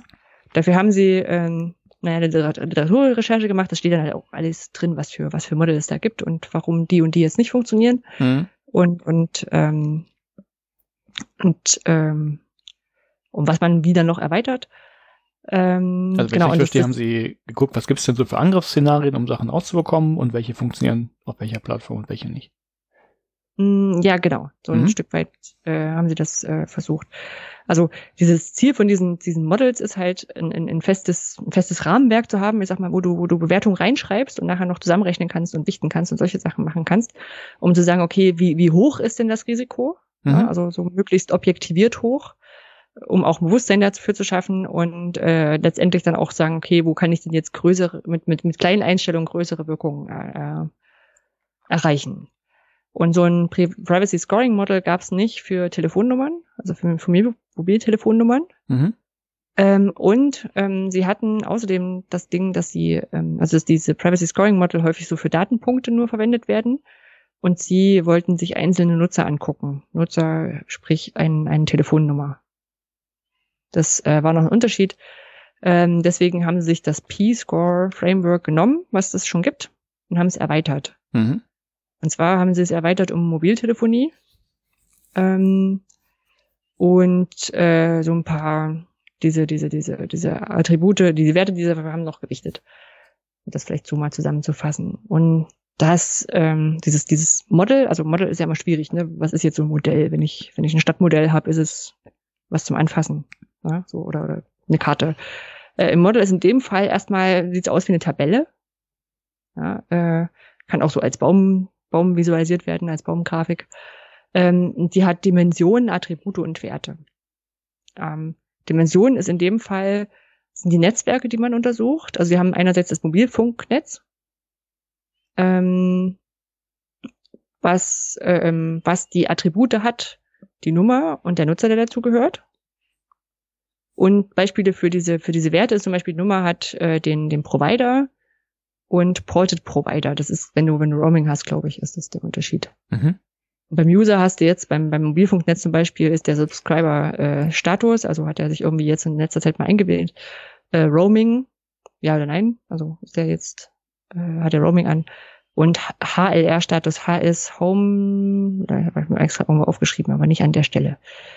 Ähm, Home, das heißt quasi Mobilfunknetz. Das sind quasi die, die dafür okay. sorgen, zu sagen, ja. okay, deine Nummer geht und für dich, die ist quasi die, die technisierte Telefonumsteckfrau. ja, nee, hatte ich mir irgendwo notiert, aber nicht hier. Ja. Genau, und es gibt äh, das, äh, ähm, sie haben dieses Modell, also einerseits für das Mobilfunknetz, und dann haben sie gesagt, okay, wie hängt denn das mit, mit Online-Social Networks zusammen? Und da haben sich WhatsApp und Facebook rausgegriffen. Ähm, bei, bei WhatsApp haben sich auch den Nutzer und sein Profil angeschaut. Also welcher Account ist das? Äh, und beim Profil haben sie die Informationen rausgezogen. Äh, wann war es letzt online? Also mhm. der online, letzte Online-Status. Dann den, den WhatsApp-Status. Wobei ich beim Lesen gemerkt habe, also Status bei WhatsApp ist für mich dieses, was die Leute in diese, in diese Storyline packen. Weiß mhm. nicht, ob du sowas ab und zu anguckst. Nee.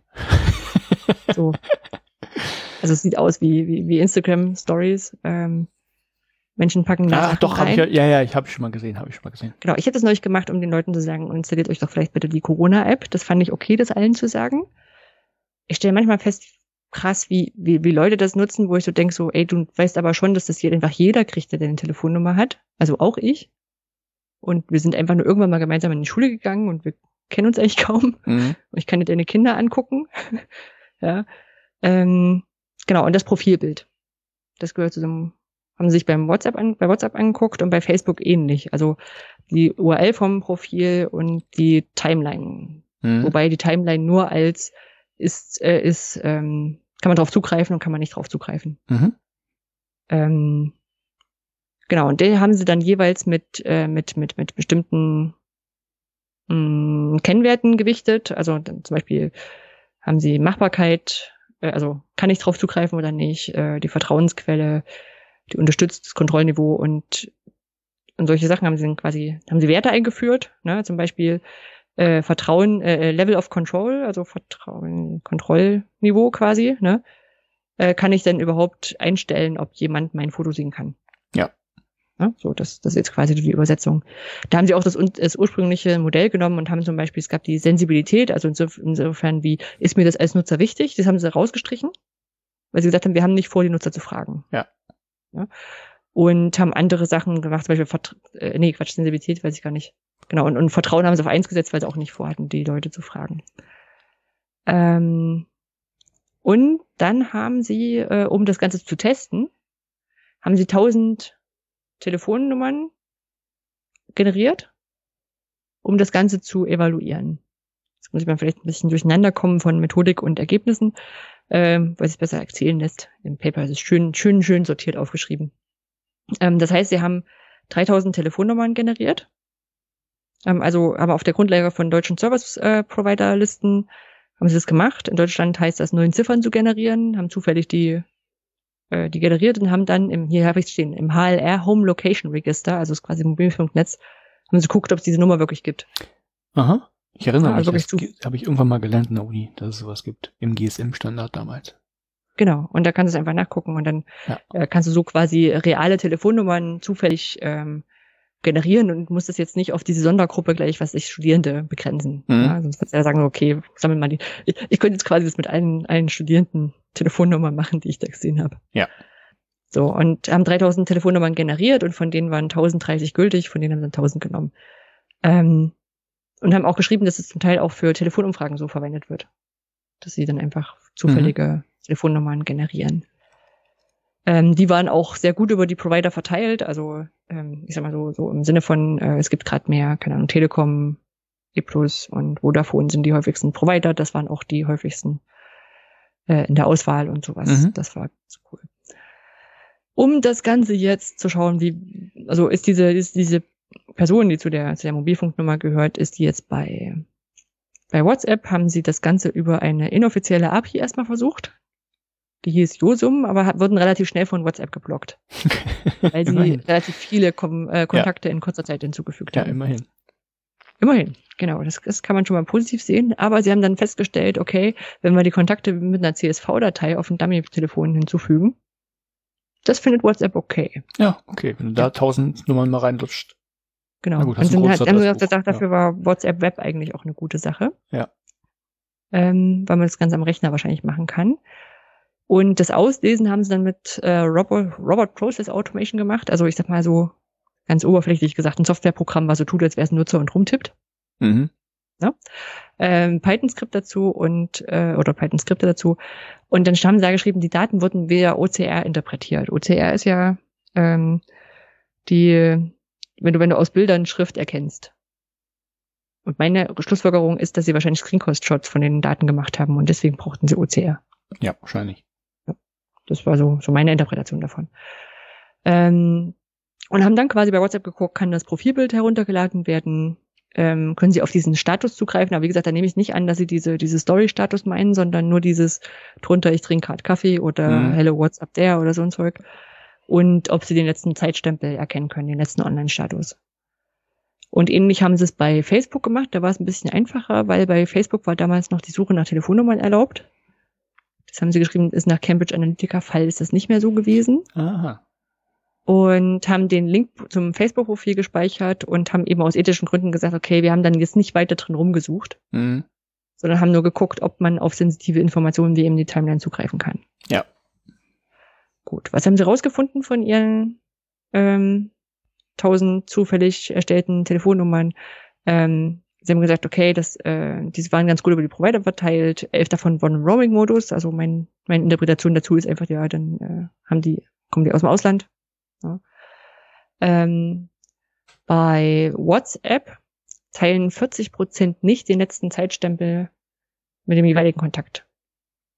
Was heißt das? Ja. Das heißt, ähm, zum Beispiel, also ich kann jetzt zum Beispiel sonst sehen, wann du das letzte Mal online warst. Ach, das Ding. Okay. Ja. Genau. So. Und 40 Prozent machen das nicht, was schon relativ viel war, weil ich glaube, äh, ähm, dass der Status, der Standard ist, dass man sieht. Mhm. Also bei mir war es angeschaltet, ich habe es jetzt ausgeschaltet, glaube ich. Beim Paper lesen. ähm, und sie auch eine, eine Quelle noch genannt haben, wo es einfach auch sehr gut möglich ist, genau über diesen, diesen Zeitstempel die Schlafzeiten zum Beispiel zu, zu analysieren. Mhm. herauszufinden. Genau. Ähm, da haben sie in Summe, äh, die, diesen, die, haben geguckt, kann ich auf diesen Status zugreifen. Ähm, bei 168 Leuten, wir haben uns erinnern, 1000 Leute waren es insgesamt, äh, konnte ich, war der, der Status entweder nicht, nicht, nicht verfügbar oder, äh, also nicht, äh, zu, zu unautorisierten Kontakten nicht verfügbar. Bei 23 war er leer, bei 130 war es der Standardstatus und bei 181 war es der individuelle Status. Das heißt, 36 Prozent der WhatsApp-Nutzer, man muss jetzt noch gucken, nicht alle waren WhatsApp-Nutzer, sondern nur 502, die sie hier aufsummiert haben.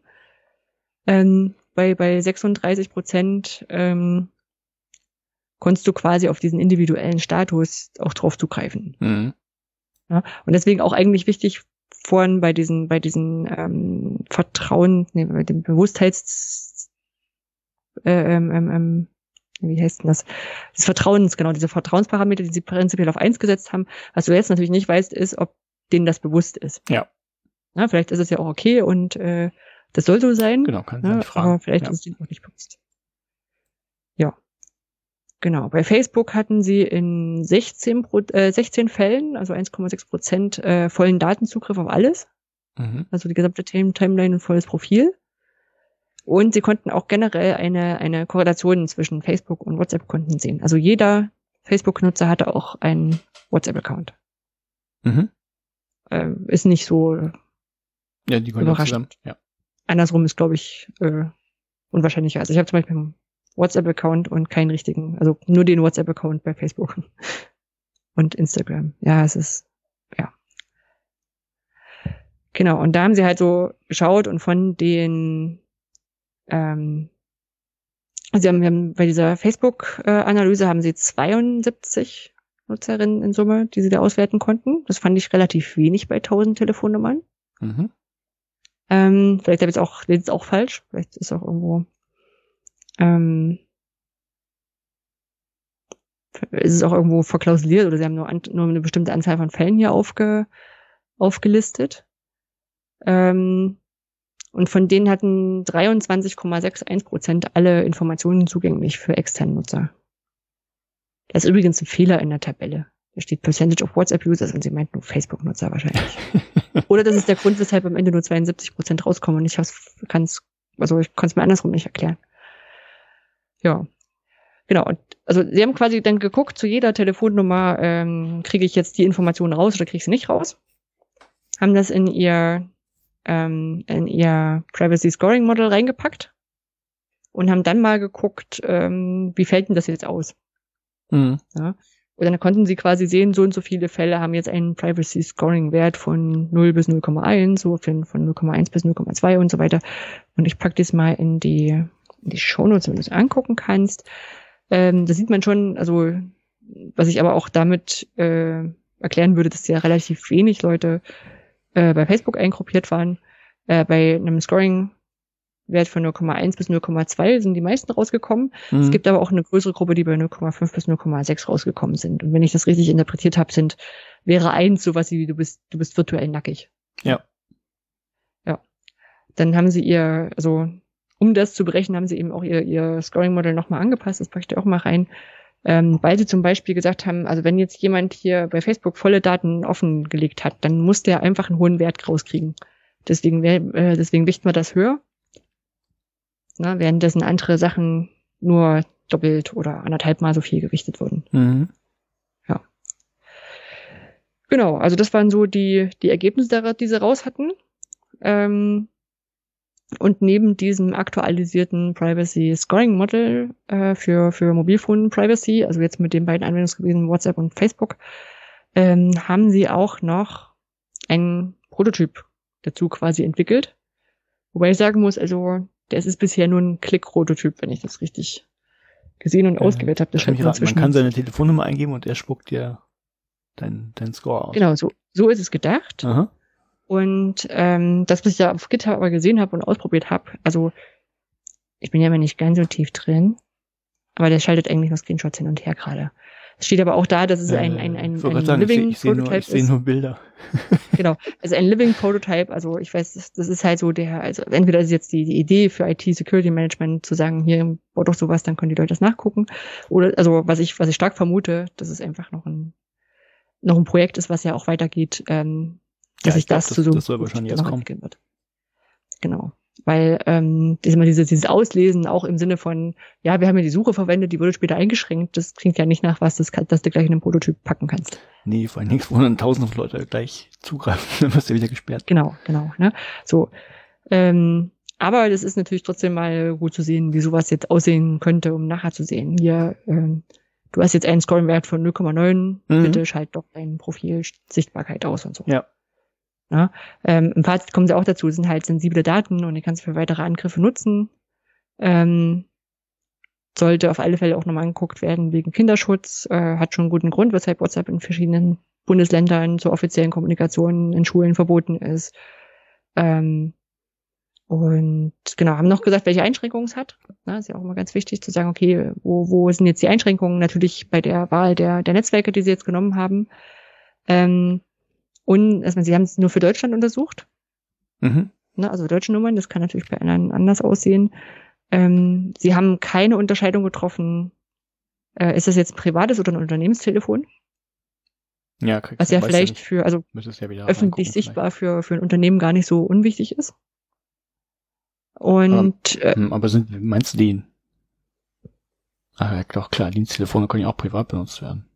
Ja, ja, aber ist letztlich egal, also, ist ja trotzdem dann immer noch eine Privatperson dahinter, oder? Also es wird ja nicht, was weiß ich, für ja, Firma VW irgendwie ein WhatsApp ja, aber ich glaube, ja, ich glaube schon. Also es ist wahrscheinlich auch im Zusammenhang mit dem nächsten Punkt, äh, dass die Nutzer natürlich nicht mit einbezogen haben. Ne? Also mhm. dass sie jetzt nicht wissen, wer steckt da dahinter, warum machen die das. Ähm, das da ist sicherlich ein Influencer, der sein Geld darüber ver, verdient, äh, sich in Klamotten zu fotografieren und in seinen WhatsApp-Status zu stellen, also in den oder Links dafür in den, äh, in den WhatsApp-Status zu packen mit irgendwelchen Rabattcodes, anders zu bewerten als ein 13-jährige ja, klar. Schulkind. Ne?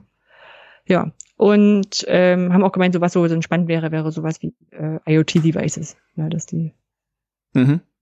dass die natürlich dann, ähm, dass die, dass die, dass die Daten davon ähnlich auch mal in so ein in so ein Privacy Scoring Model reinzupacken. Ja. Genau. Also Fazit, Finger weg, behaltet eure E-Mail, eure Telefonnummer für euch, ist nicht so leicht. Aber ja, wenn ihr nicht wollt, dass man was über euch rausbekommt. Genau. Also von daher ist es, also es hat mich einfach auch darin bestätigt, keine gute Idee, deine Telefonnummer irgendwo reinzupacken. Also in so einen Studenten-Chat-Ding. Ja, es kommt zwar, ich bin ja relativ schmerzbefreit, aber ich mache mich da hm. jetzt nicht zur Norm. Also ähm, ich rate Leuten auch, ey, das nicht zu tun, auch wenn ich da jetzt nicht das gute Beispiel bin. Ja, aber stell dir vor, du wärst ein 25, also wärst eine 20-jährige Studienanfängerin ja, nee, klar, nee, nee, kann man dein Bild ich bin jetzt nicht, bin nicht, bin nicht ja. die Norm, genau. Genau, oder? So, das ist schon, ja. Ja, also ich muss sagen, ich habe jetzt auch in verschiedenen Stellen, gerade mit Homeoffice und so, ne, ähm, auch sehr gut gefunden, dass einfach mein, mein Telefon im Büro jetzt weiterleitet auf mein Handy. Weil mhm. ich dann zum Beispiel fürs, ähm, fürs, fürs Edu-Camp halt nur noch so eine Technik-Support-Nummer, wo ich auch dachte, so, ah, willst du jetzt die von dir zu Hause angeben? Also Mhm. Ich hätte dann schon auch mal unsere Festnetznummer angegeben. Wir haben noch sowas wie ein Festnetz, das ist einfach dabei gewesen äh, beim Internetvertrag. Ähm, aber ich habe mich dann doch wohler damit gefühlt, so einfach zu sagen, ach, ruf doch auf mein Bürotelefon rum. Das schaltet um. Mhm. So. Ja, das. Ja, ist jetzt nicht so ein, so ein direktes Bildungsthema, aber hat an vielen Ecken ja Berührungspunkte und ist auch mein Podcast, ich kann das auch entscheiden. Von meiner Seite alles gut. Ja. Gut. Gut, dann kommen wir zur Fundgrube. Ich habe tatsächlich auch mal wieder was beigesteuert. Äh, mhm. Ich bin über ein kleines Werkzeug gestolpert, das Teleprompt.me, äh, also teleprompt.me heißt. Mhm. Und ähm, ist, ja, kann man ja, ist ein Teleprompter, den kann man ja vielleicht irgendwie mal brauchen, wenn man irgendwie ein Video aufnimmt. Und da fand ich es ganz charmant, dass du aber jetzt nicht irgendwie eine Zeit einstellst oder eine Geschwindigkeit, wie das so häufig ist, und der dann einfach durchscrollt und du vielleicht nicht hinterherkommst oder es passt halt nicht zu deinem Tempo oder du brauchst halt jemanden wirklich, der dir das Tempo einstellt, sondern die benutzen was ganz einfaches. Es gibt ja so eine WebSpeech API, die äh, von, naja gut, sagen wir einfach, sie wird von Chrome unterstützt, sie wird von Edge unterstützt, sie wird im Prinzip auch von Firefox unterstützt, wo man es einmal freischalten muss, aber nicht von Apple. Ähm, ja, ähm, also du kannst dann quasi das Mikro anmachen und sprichst und der erkennt halt die Wörter, die du gesagt hast und ähm, markiert dann halt einfach, wo du bist und scrollt entsprechend weiter. Also es ist super praktisch. Hm. Technisch gesehen, ich hab, äh, ist nicht kompliziert. Habe ich schon überlegt, ob ich es mal schnell nachbaue, weil H5P für äh, das Speak the Words das gleiche benutzt. Hm. Nur halt, um zu gucken, wo das Wort gesagt ist. Ist ja logischerweise für Englisch und Deutsch auch ähnlich gut geeignet, weil die wahrscheinlich auch auf die Mozilla API da die Speech Dings dazu äh, Genau, du kannst, der kannst der API mitgeben, welche Sprache das ist. Und mittlerweile mhm. haben die, ich glaube, Dänisch war irgendwann lange Zeit irgendwie nicht drin. Mittlerweile ist es aber auch für Dänisch verfügbar. Und, ah, ich äh, weiß noch, wie, wie, der, wie, der, wie, der, wie der Reiseführer in Island sagte, also die Dänen beschrieben hat, wie sie sprechen. Und dann kann ich mir vorstellen, warum. hm? Nein, ich erinnere mich noch, das war irgendwie, irgendwie so. Es kam häufig die Frage in, ja, im H5P-Forum, ob es denn Speak the Words nicht auf Dänisch gäbe. Und es lag halt daran, dass die API das äh, irgendwie lange nicht unterstützt, aber mittlerweile geht das auch. Nee, äh, fand ich einfach ganz nützlich, wenn man, also wer das brauchen kann, wer irgendwie ähm, mit Texten arbeitet und äh, die Möglichkeit hat, einfach noch einen zweiten Monitor irgendwie hinzustellen und von dem abzulesen, dann äh, ist das, brauchst halt keine zweite Person, die dir dann das Tempo einstellt vom Teleprompter oder sowas. Fand ich ganz nett. Hm. Könnte man ja ausprobieren. Also ich kenne es ja so, wenn du, wenn du so Videos machst, ähm, bei denen du fix mal was erklären musst, in die Kamera sprechen musst, mhm. ähm, dann kann man ja die Kamera direkt über seinen Monitor hängen oder die hängt da sowieso schon mal, weil es vielleicht ein Laptop dran ist. Und dann kann man ja den Text vielleicht durchlaufen lassen. Ich war ja, bisher so. nie so ein Typ, also ich habe immer lieber freigesprochen und habe mich dann dreimal verhaspelt und habe es dann mit, mit einem Verhaspler dann okay gefunden. Mhm. Ja, aber vielleicht, ja, kann man das dafür mal nutzen. Ja. So, was hast du noch? Ich habe was. Ich habe die Sachen, die ich von, von Matthias Maklowski geklaut habe äh, mal unter CC0 bereitgestellt. Also ich glaube, das bei ihm war es ja die Idee, bei mir ist jetzt die, die Verwirklichung. Ähm, ist einfach eine Google-Tabelle, äh, Google-Präsentation, äh, Warm-up-Geschichten. Ne? Also man hat eine Webkonferenz und sagt dann, okay, um jetzt mal einfach so ein bisschen das Gefühl dafür zu haben, wer so da ist, ähm, habt ihr hier eine Deutschlandkarte, nehmt doch mal dieses Stiftwerkzeug und kreuzt mal an, wo ihr gerade sitzt. Mhm. Ja, oder macht mal einen Strich dahin, wie das Wetter bei euch ist oder welche Haustiere habt ihr so? Ja. Also, ne, so. Ähm, habe ich äh, mal zusammengestellt, dann, also nach dem, nach dem Kickoff, wir hatten es mit dem äh, Projekt Kickoff auch gemacht und dann dachte ich so, das brauche ich bestimmt mal wieder. Mache ich mal eine Sammlung gleich. Stehe ich gleich ins Internet, meine CC0-Lizenz drauf, ne? Das ist alles einfach. Und als ich dann gepostet habe, habe ich dann natürlich auch ganz viele Nachrichten gleich noch, oh, hast du das mal gesehen, hast du das mal gesehen? Das kann man auch machen, das kann man auch machen. Das ist cool. Ähm, und ich habe die auch alle noch in einen Lesezeichenordner drin. Wollte mir die auch alle mal angucken. auch von dem, übrigens auch von dem äh, Nikolai, der, äh, wo ich das Paper hier gelesen hatte. Mhm. Der hatte auch meinen Link geschickt. Ähm, habe ich noch vor. Kann mal ganz schnell gehen, kann aber auch dauern. Also auch so einfach um, um, vielleicht mache ich es einfach irgendwann, wenn ich das nächste Mal brauche. Das ist ja immer so ein Anlass zu sagen, ach nö, das habe ich das letzte Mal schon gemacht, das ist jetzt für mich langweilig. Ja. Ja. Genau, aber ist schon auch schon nachgefragt worden von Kolleginnen und Kollegen, die das irgendwie gut fanden und jetzt für einen eigenen Workshop brauchen. Klaut da bitte gerne. Eine kleine Sache, die ich gefunden habe und ganz süß fand, war die Kartenolympia.de vom, wie heißt denn, Katapultmagazin heißt es, glaube ich, ne? Steht ähm, bestimmt drauf. Ja, genau, Katapultmagazin. Ähm, das funktioniert so, äh, man hat quasi ein weißes Blatt und kriegt dann die Aufgabe, ein bestimmtes Land zu zeichnen, und zwar den Umriss von, von diesem Land auf der Landkarte. Das macht einen demütig. also berechnet dann quasi so, naja, Zauberalgorithmus berechnet, wie, wie viel Überdeckung man davon hat. Mhm. Und ich sag mal so, wenn man weiß, dass Indien irgendwie trägig mit Spitze nach unten war, sind das so 20 Prozent, das ist schon ganz gut. Gibt andere Länder, wo man sagt so, hm, keine Ahnung, ich mache hier einfach mal einen Kreis. das, das ist ganz nett. Also da kann man sich fünf, fünf bis zehn oder länger Minuten mit austoben. Ja. Ja, klingt witzig. Und, ich hatte, ich hatte, hm? ich hatte dann tatsächlich mal einen deutschen Erdkundelehrer, ähm, Herr Pöhlern, ein Lehrer der alten Schule, äh, der, der ja. konnte tatsächlich, also der hatte halt äh, unglaublich viel immer vorbereitet und ähm, er hat immer, immer, immer Karten an der Tafel gehabt und irgendwann hat er, hat er einfach gezeigt, nee, er kann die freihändig malen. Er konnte wirklich, also zumindest von Deutschland weiß ich's, der hat irgendwo oben mhm. angefangen und fing an zu zeichnen und machte da die Zacken und hier eine Kurve und da und da und dann hat es so wirklich, kam am Ende irgendwann wieder oben an, hat er so eine perfekte Grafik von Deutschland gezeichnet. Das ist krass, ne? Und wahrscheinlich konnte er, so wie ich ihn kenne, konnte er es nicht nur von Deutschland. Das fand ich sehr cool. Hm. Kudos, Herr Pölland. Ja. ja, ist schon cool. Also ich habe auch gemerkt, ich habe ja dieses, ähm, dieses Warm-up-Zeug das erste Mal genutzt bei dieser Kaiserslauterner Tagung. Ähm, ich wollte eigentlich erst so eine ganz normale Vorstellungsrunde machen, habe dann aber festgestellt, dass wahrscheinlich mehr als zehn Leute kommen. Also so hatte so in so Schwierigkeiten, so, einen, so einen Workshop im Vorfeld einzuschätzen, aber so von von den anderen Sachen dann zu sagen, okay, dann wird es bisschen lang, was mache ich denn jetzt? Und da dachte ich auch, glaube ich das mal fix. Und habe dann auch eben so, in, wo sitzt ihr gerade? Weil, wo ist euer Hochschulstandort? Und dann merkst du bei so was für unterschiedliche Möglichkeiten, also Schwierigkeiten Leute haben, das zu finden. Also mit Lübeck bin ich echt immer cool dran, ne? weil du gehst halt so die Grenze nach oben und da, wo die Ostsee ist, bisschen links daneben. Ähm, wenn du jetzt irgendwo mitten in Hessen bist, da hast du nicht so viele Orientierungspunkte. Mhm. Ja. Aber schon war ganz witzig so, ja. Gut. Und einen weiteren Ding noch, den ich reingepackt habe, der mir sehr gut gefallen hat, kann man aber auch noch drüber reden, ist die Vorstule, äh, Vorstellung der Grundschule Allendorf. Mhm. Mit einem virtuellen Rundgang. Und zwar, ähm, naja, ist halt gerade auch Corona-Zeiten, diese, diese Vorstellungen von, von, von Schulen auch alle schwierig, ne? Sonst hat man immer so, alle Eltern und Kinder dürfen vorbeikommen. Geschichten, das konnten sie dieses Jahr nicht machen. Und dann haben sie so einen virtuellen Rundgang, wo sie einerseits so ein, so ein Poster haben und das sind, glaube ich, auch QR-Codes drauf gewesen, die man haben kann. Und dann bringen die eins zu so, so Videos und haben sie also von verschiedenen Stationen in ihrer Schule haben sie Videos aufgenommen. Mhm. Na, wo sie dann sagen, also hier ist jetzt, keine Ahnung, hier ist die, die, die, die Turnhalle und ähm, da können wir dort Tullen turnen und da die Wand hochklettern oder sowas machen. Und was mir von der Machart irre gefunden gefallen hat, ist, dass das, äh, Auftre äh, die, die Personen, die auftreten in den, in den Videos sind Lehrkräfte, aber die Stimmen, die man hört, die sind von Kindern.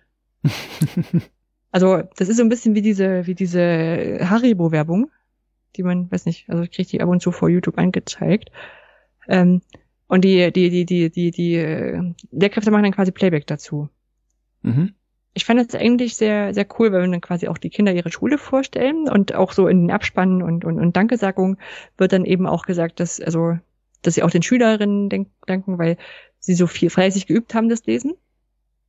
Ne? Also wir mussten das ja lesen lernen in der Grundschüler. Ja. Das ist schon irgendwie cool. Also auch irgendwie eine coole Grundschule, die hat auch so ein Digitalkonzept und Podcast äh, wohl gehabt zur, zur Pandemiezeit. Ne? Also an die Schülerinnen und Schüler, um einfach zu sagen, was da gerade äh, los ist. Das ist schon cool. Ähm, möchte aber auch erwähnen, dass äh, Pintman auf Twitter, das ist der, der den Bildungsfern-Podcast hat, den habe ich bestimmt schon mal irgendwann empfohlen, packe ich aber auch nochmal in die, in die Shownotes rein. Der hat natürlich angemerkt, und hat er nicht ganz unrecht, ist, dass die Texte, die die sprechen, die Kinder, mh, eher doch Texte sind, die Erwachsenen so formulieren würden. Und dass man da hätte die Kinder quasi noch eher so ihre Worte finden können. Mhm. Das wäre noch ein bisschen besser gewesen, wenn man das nochmal machen möchte. So. Aber ich fand als, als Idee, das einfach mal so umzusetzen, fand ich auch sehr, sehr cool und ich sag mal auch wirklich, wirklich schön mit dieser besonderen Situation ja irgendwie umgegangen. Ja, also nicht nichts gemacht, nichts gemacht mit irgendwie großem, weiten Abstand und kompliziert und doof für alle, sondern das auch wirklich schön auf eine persönliche Ebene trotzdem gezogen und auch nicht nur von den Erwachsenen vorgestellt. Mhm. Jo. Ja, dann kommen wir zur Politik und zu einem, ja, eigentlich einer traurigen Nachricht aus der Politik. Also jetzt nicht unbedingt reine Politik, äh, aber es fällt natürlich da rein. Äh, es gibt ein Projekt namens OER Info, das ihr vielleicht kennt. Und das wurde jetzt vier Jahre lang gefördert vom BMBF und leider ist jetzt die zweite Förderperiode durch und es gibt keine weitere und das Projekt läuft jetzt aus. Mhm. Ja. Also wer es ja. nicht kennt, äh, äh, wenn ihr uns kennt, habt ihr das wahrscheinlich gehört, das ist eben die OER-Infostelle. Also es gab da alles rund um das Thema OER. Man konnte nachschlagen, ähm, es wurden Veranstaltungen gemacht, um das eben in die Schulen zu bringen und so weiter und so fort. Ja, es gab Updates, es gab auch immer mal Berichte, was sich so gerade verändert genau, hat in den, auch weltweit. in den anderen geförderten Projekten. Ja. Interviews. Ja, ist leider nicht mehr. Ja. Ja, ist schwierig, ne? Auf der einen Seite sind halt Projektförderungen sind halt irgendwie so. Klar. Ja, da kannst du jetzt noch ein Folgeprojekt machen und noch ein Folgeprojekt müsstest du dann irgendwie verstetigen. Und da wäre jetzt aber die Frage, es ist wieder so ein, so ein Ding, dass Bildung halt Ländersache ist. Und aber ein so eine zentrale Infostelle durchaus sinnvoll ist. Na, da brauchst du keine 16 Infostellen. Ah, es ist kompliziert. Ja, na gut, das BMF hätte ja sagen können, okay, ähm, wir richten jetzt dann bei uns dafür irgendwie eine Stelle ein und äh, kaufen ja. vielleicht noch Beratungsleistungen ja, dazu und dann ähm, machen wir das halt so weiter. Aber auch mit der schon längst angekündigten OER-Strategie die ja die, die Bundesregierung bringen wollte. Ähm, äh, ich meine, sie ist auch noch für nächstes Jahr vorgesehen. Aber gerade in dem in dem Kontext jetzt einfach nochmal so eine Lücke zu lassen und die Leute, die ja damit auch befasst sind, dann letztendlich in alle Richtungen ausschweifen zu lassen. Weil die müssen ja dann andere Sachen machen. Das war ja schon nach, am Ende der ersten Förderphase dieser OR-Info-Reihe ein bisschen problematisch. Mhm. Ja, also du hast da diese ganzen Multiplikatorinnen-Projekte, ähm, die waren alle irgendwo ganz cool und dann hast du einmal ein Sammelband für die Synergiezeitschrift gemacht und dann, ja, dann war schön.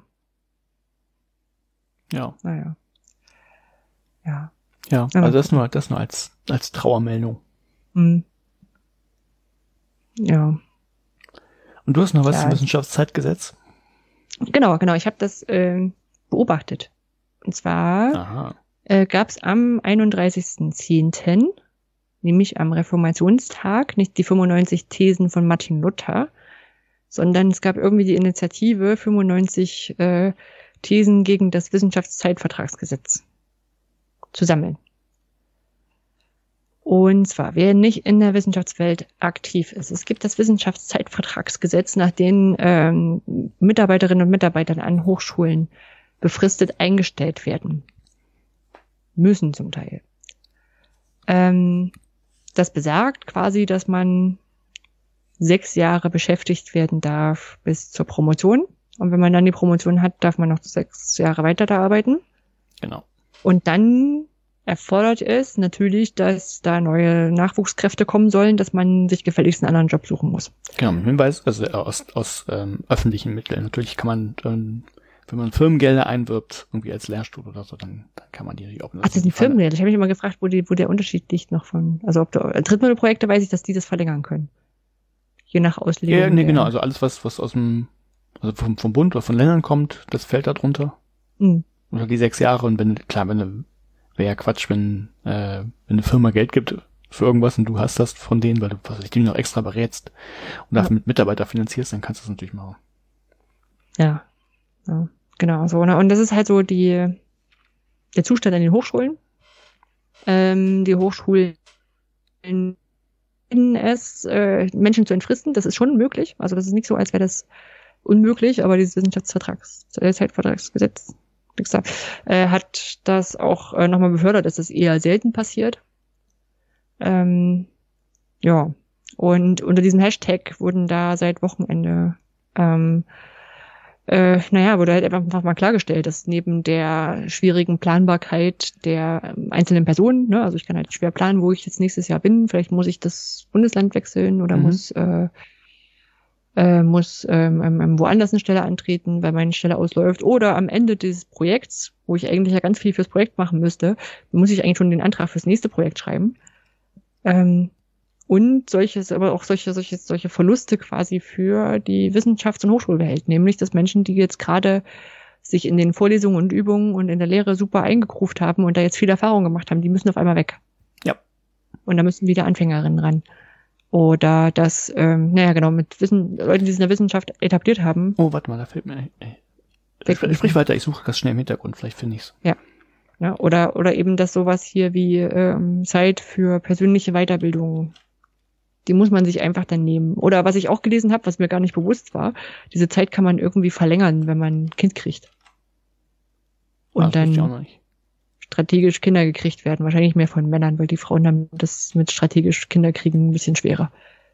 Also, weil sie dann ja nicht einfach sagen können, jetzt zwei Jahre länger, sondern das Kind ja auch noch ja. ein Stück weit stärker bestimmt. Männer müssen sich auch ums Kind kümmern. Ihr wisst, in welche Richtung das geht.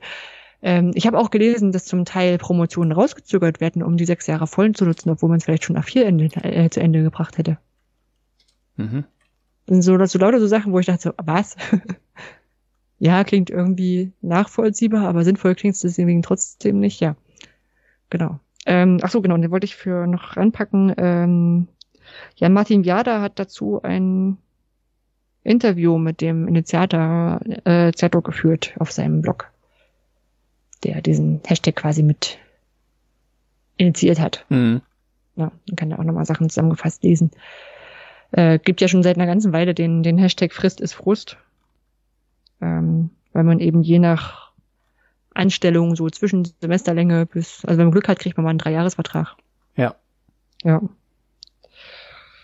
Oh. Ich habe überlegt, mir sind nicht mehr eingefallen, wie viele Verträge ich hatte in meinem Leben. Hm.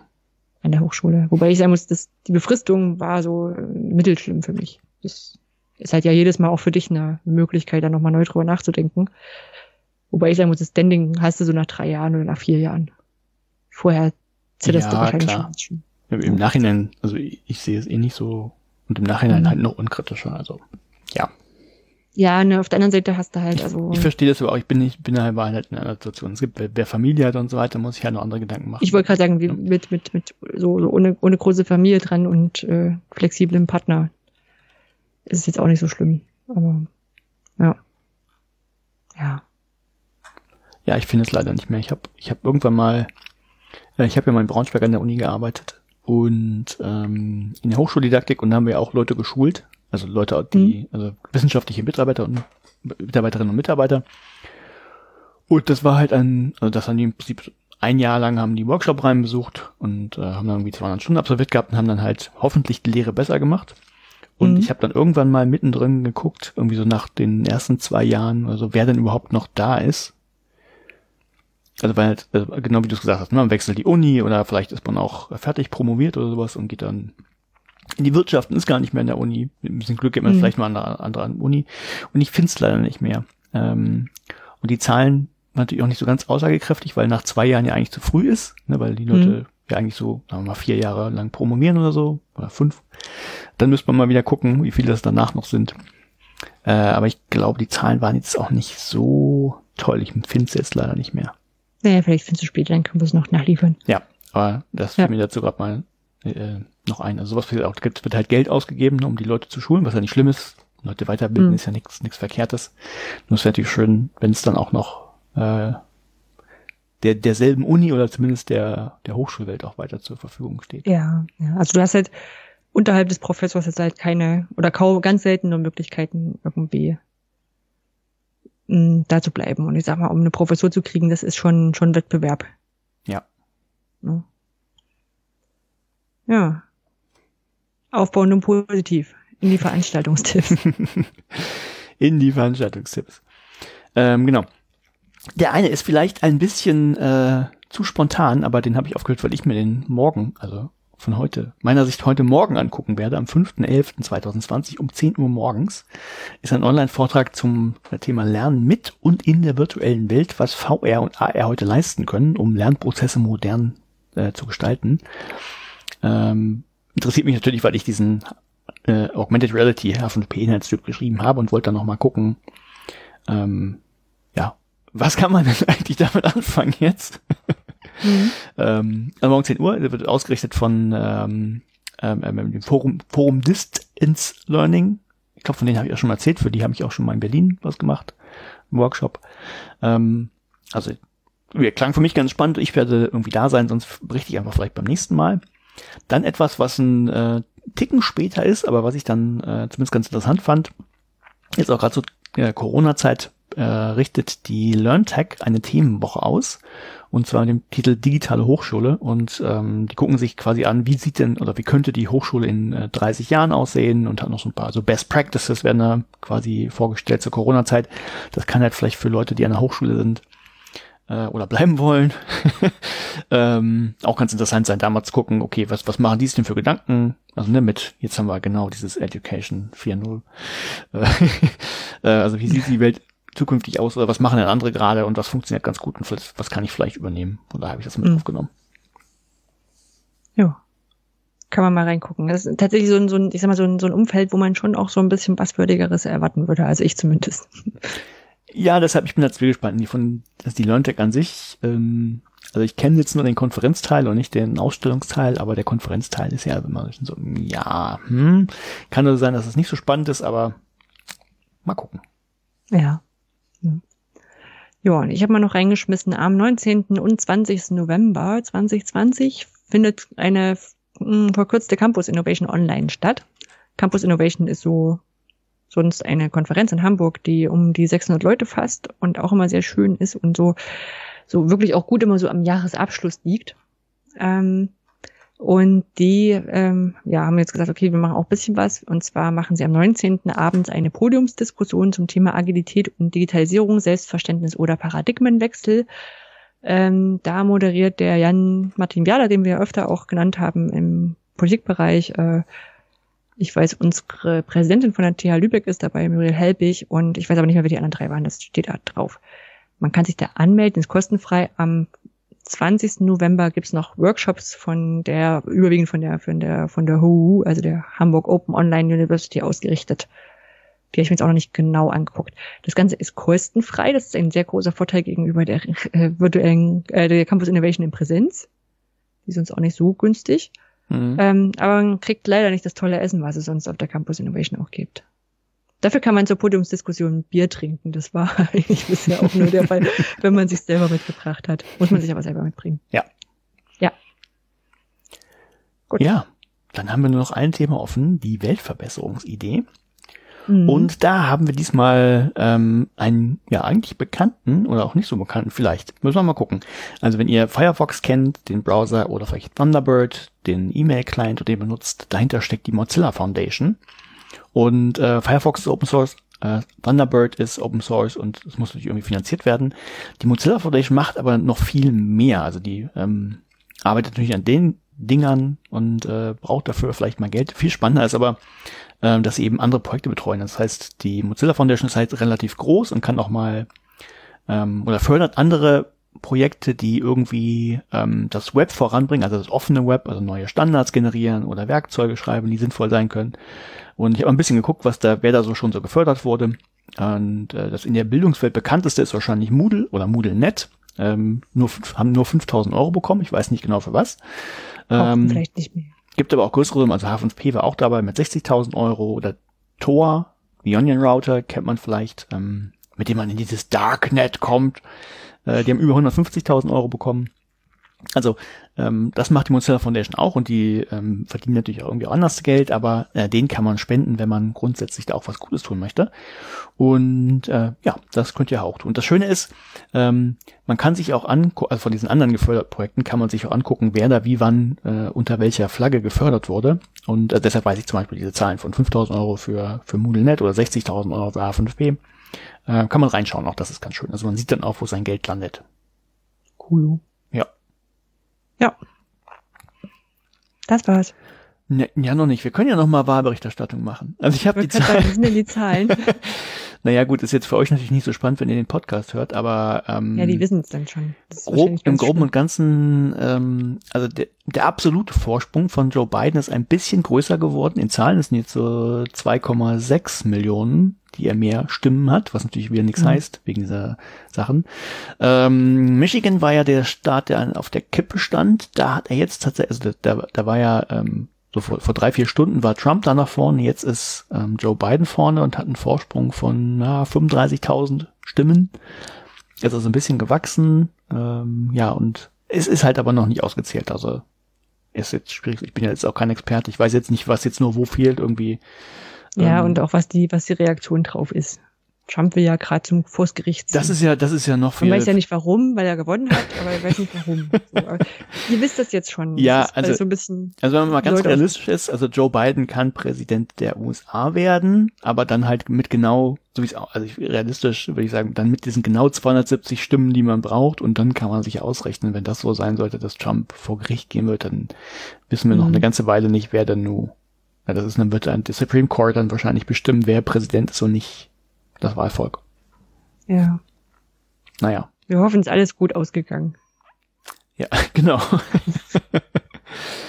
ja. Oder vielleicht ist es hm. auch noch im Gange. Hm. Wahrscheinlich. Naja. Gut. Gut, dann hören wir dann. uns den nächsten vier Wochen wieder und lasst mal ein paar Kommentare da. Make Bildung alt entfernen great again. Ciao.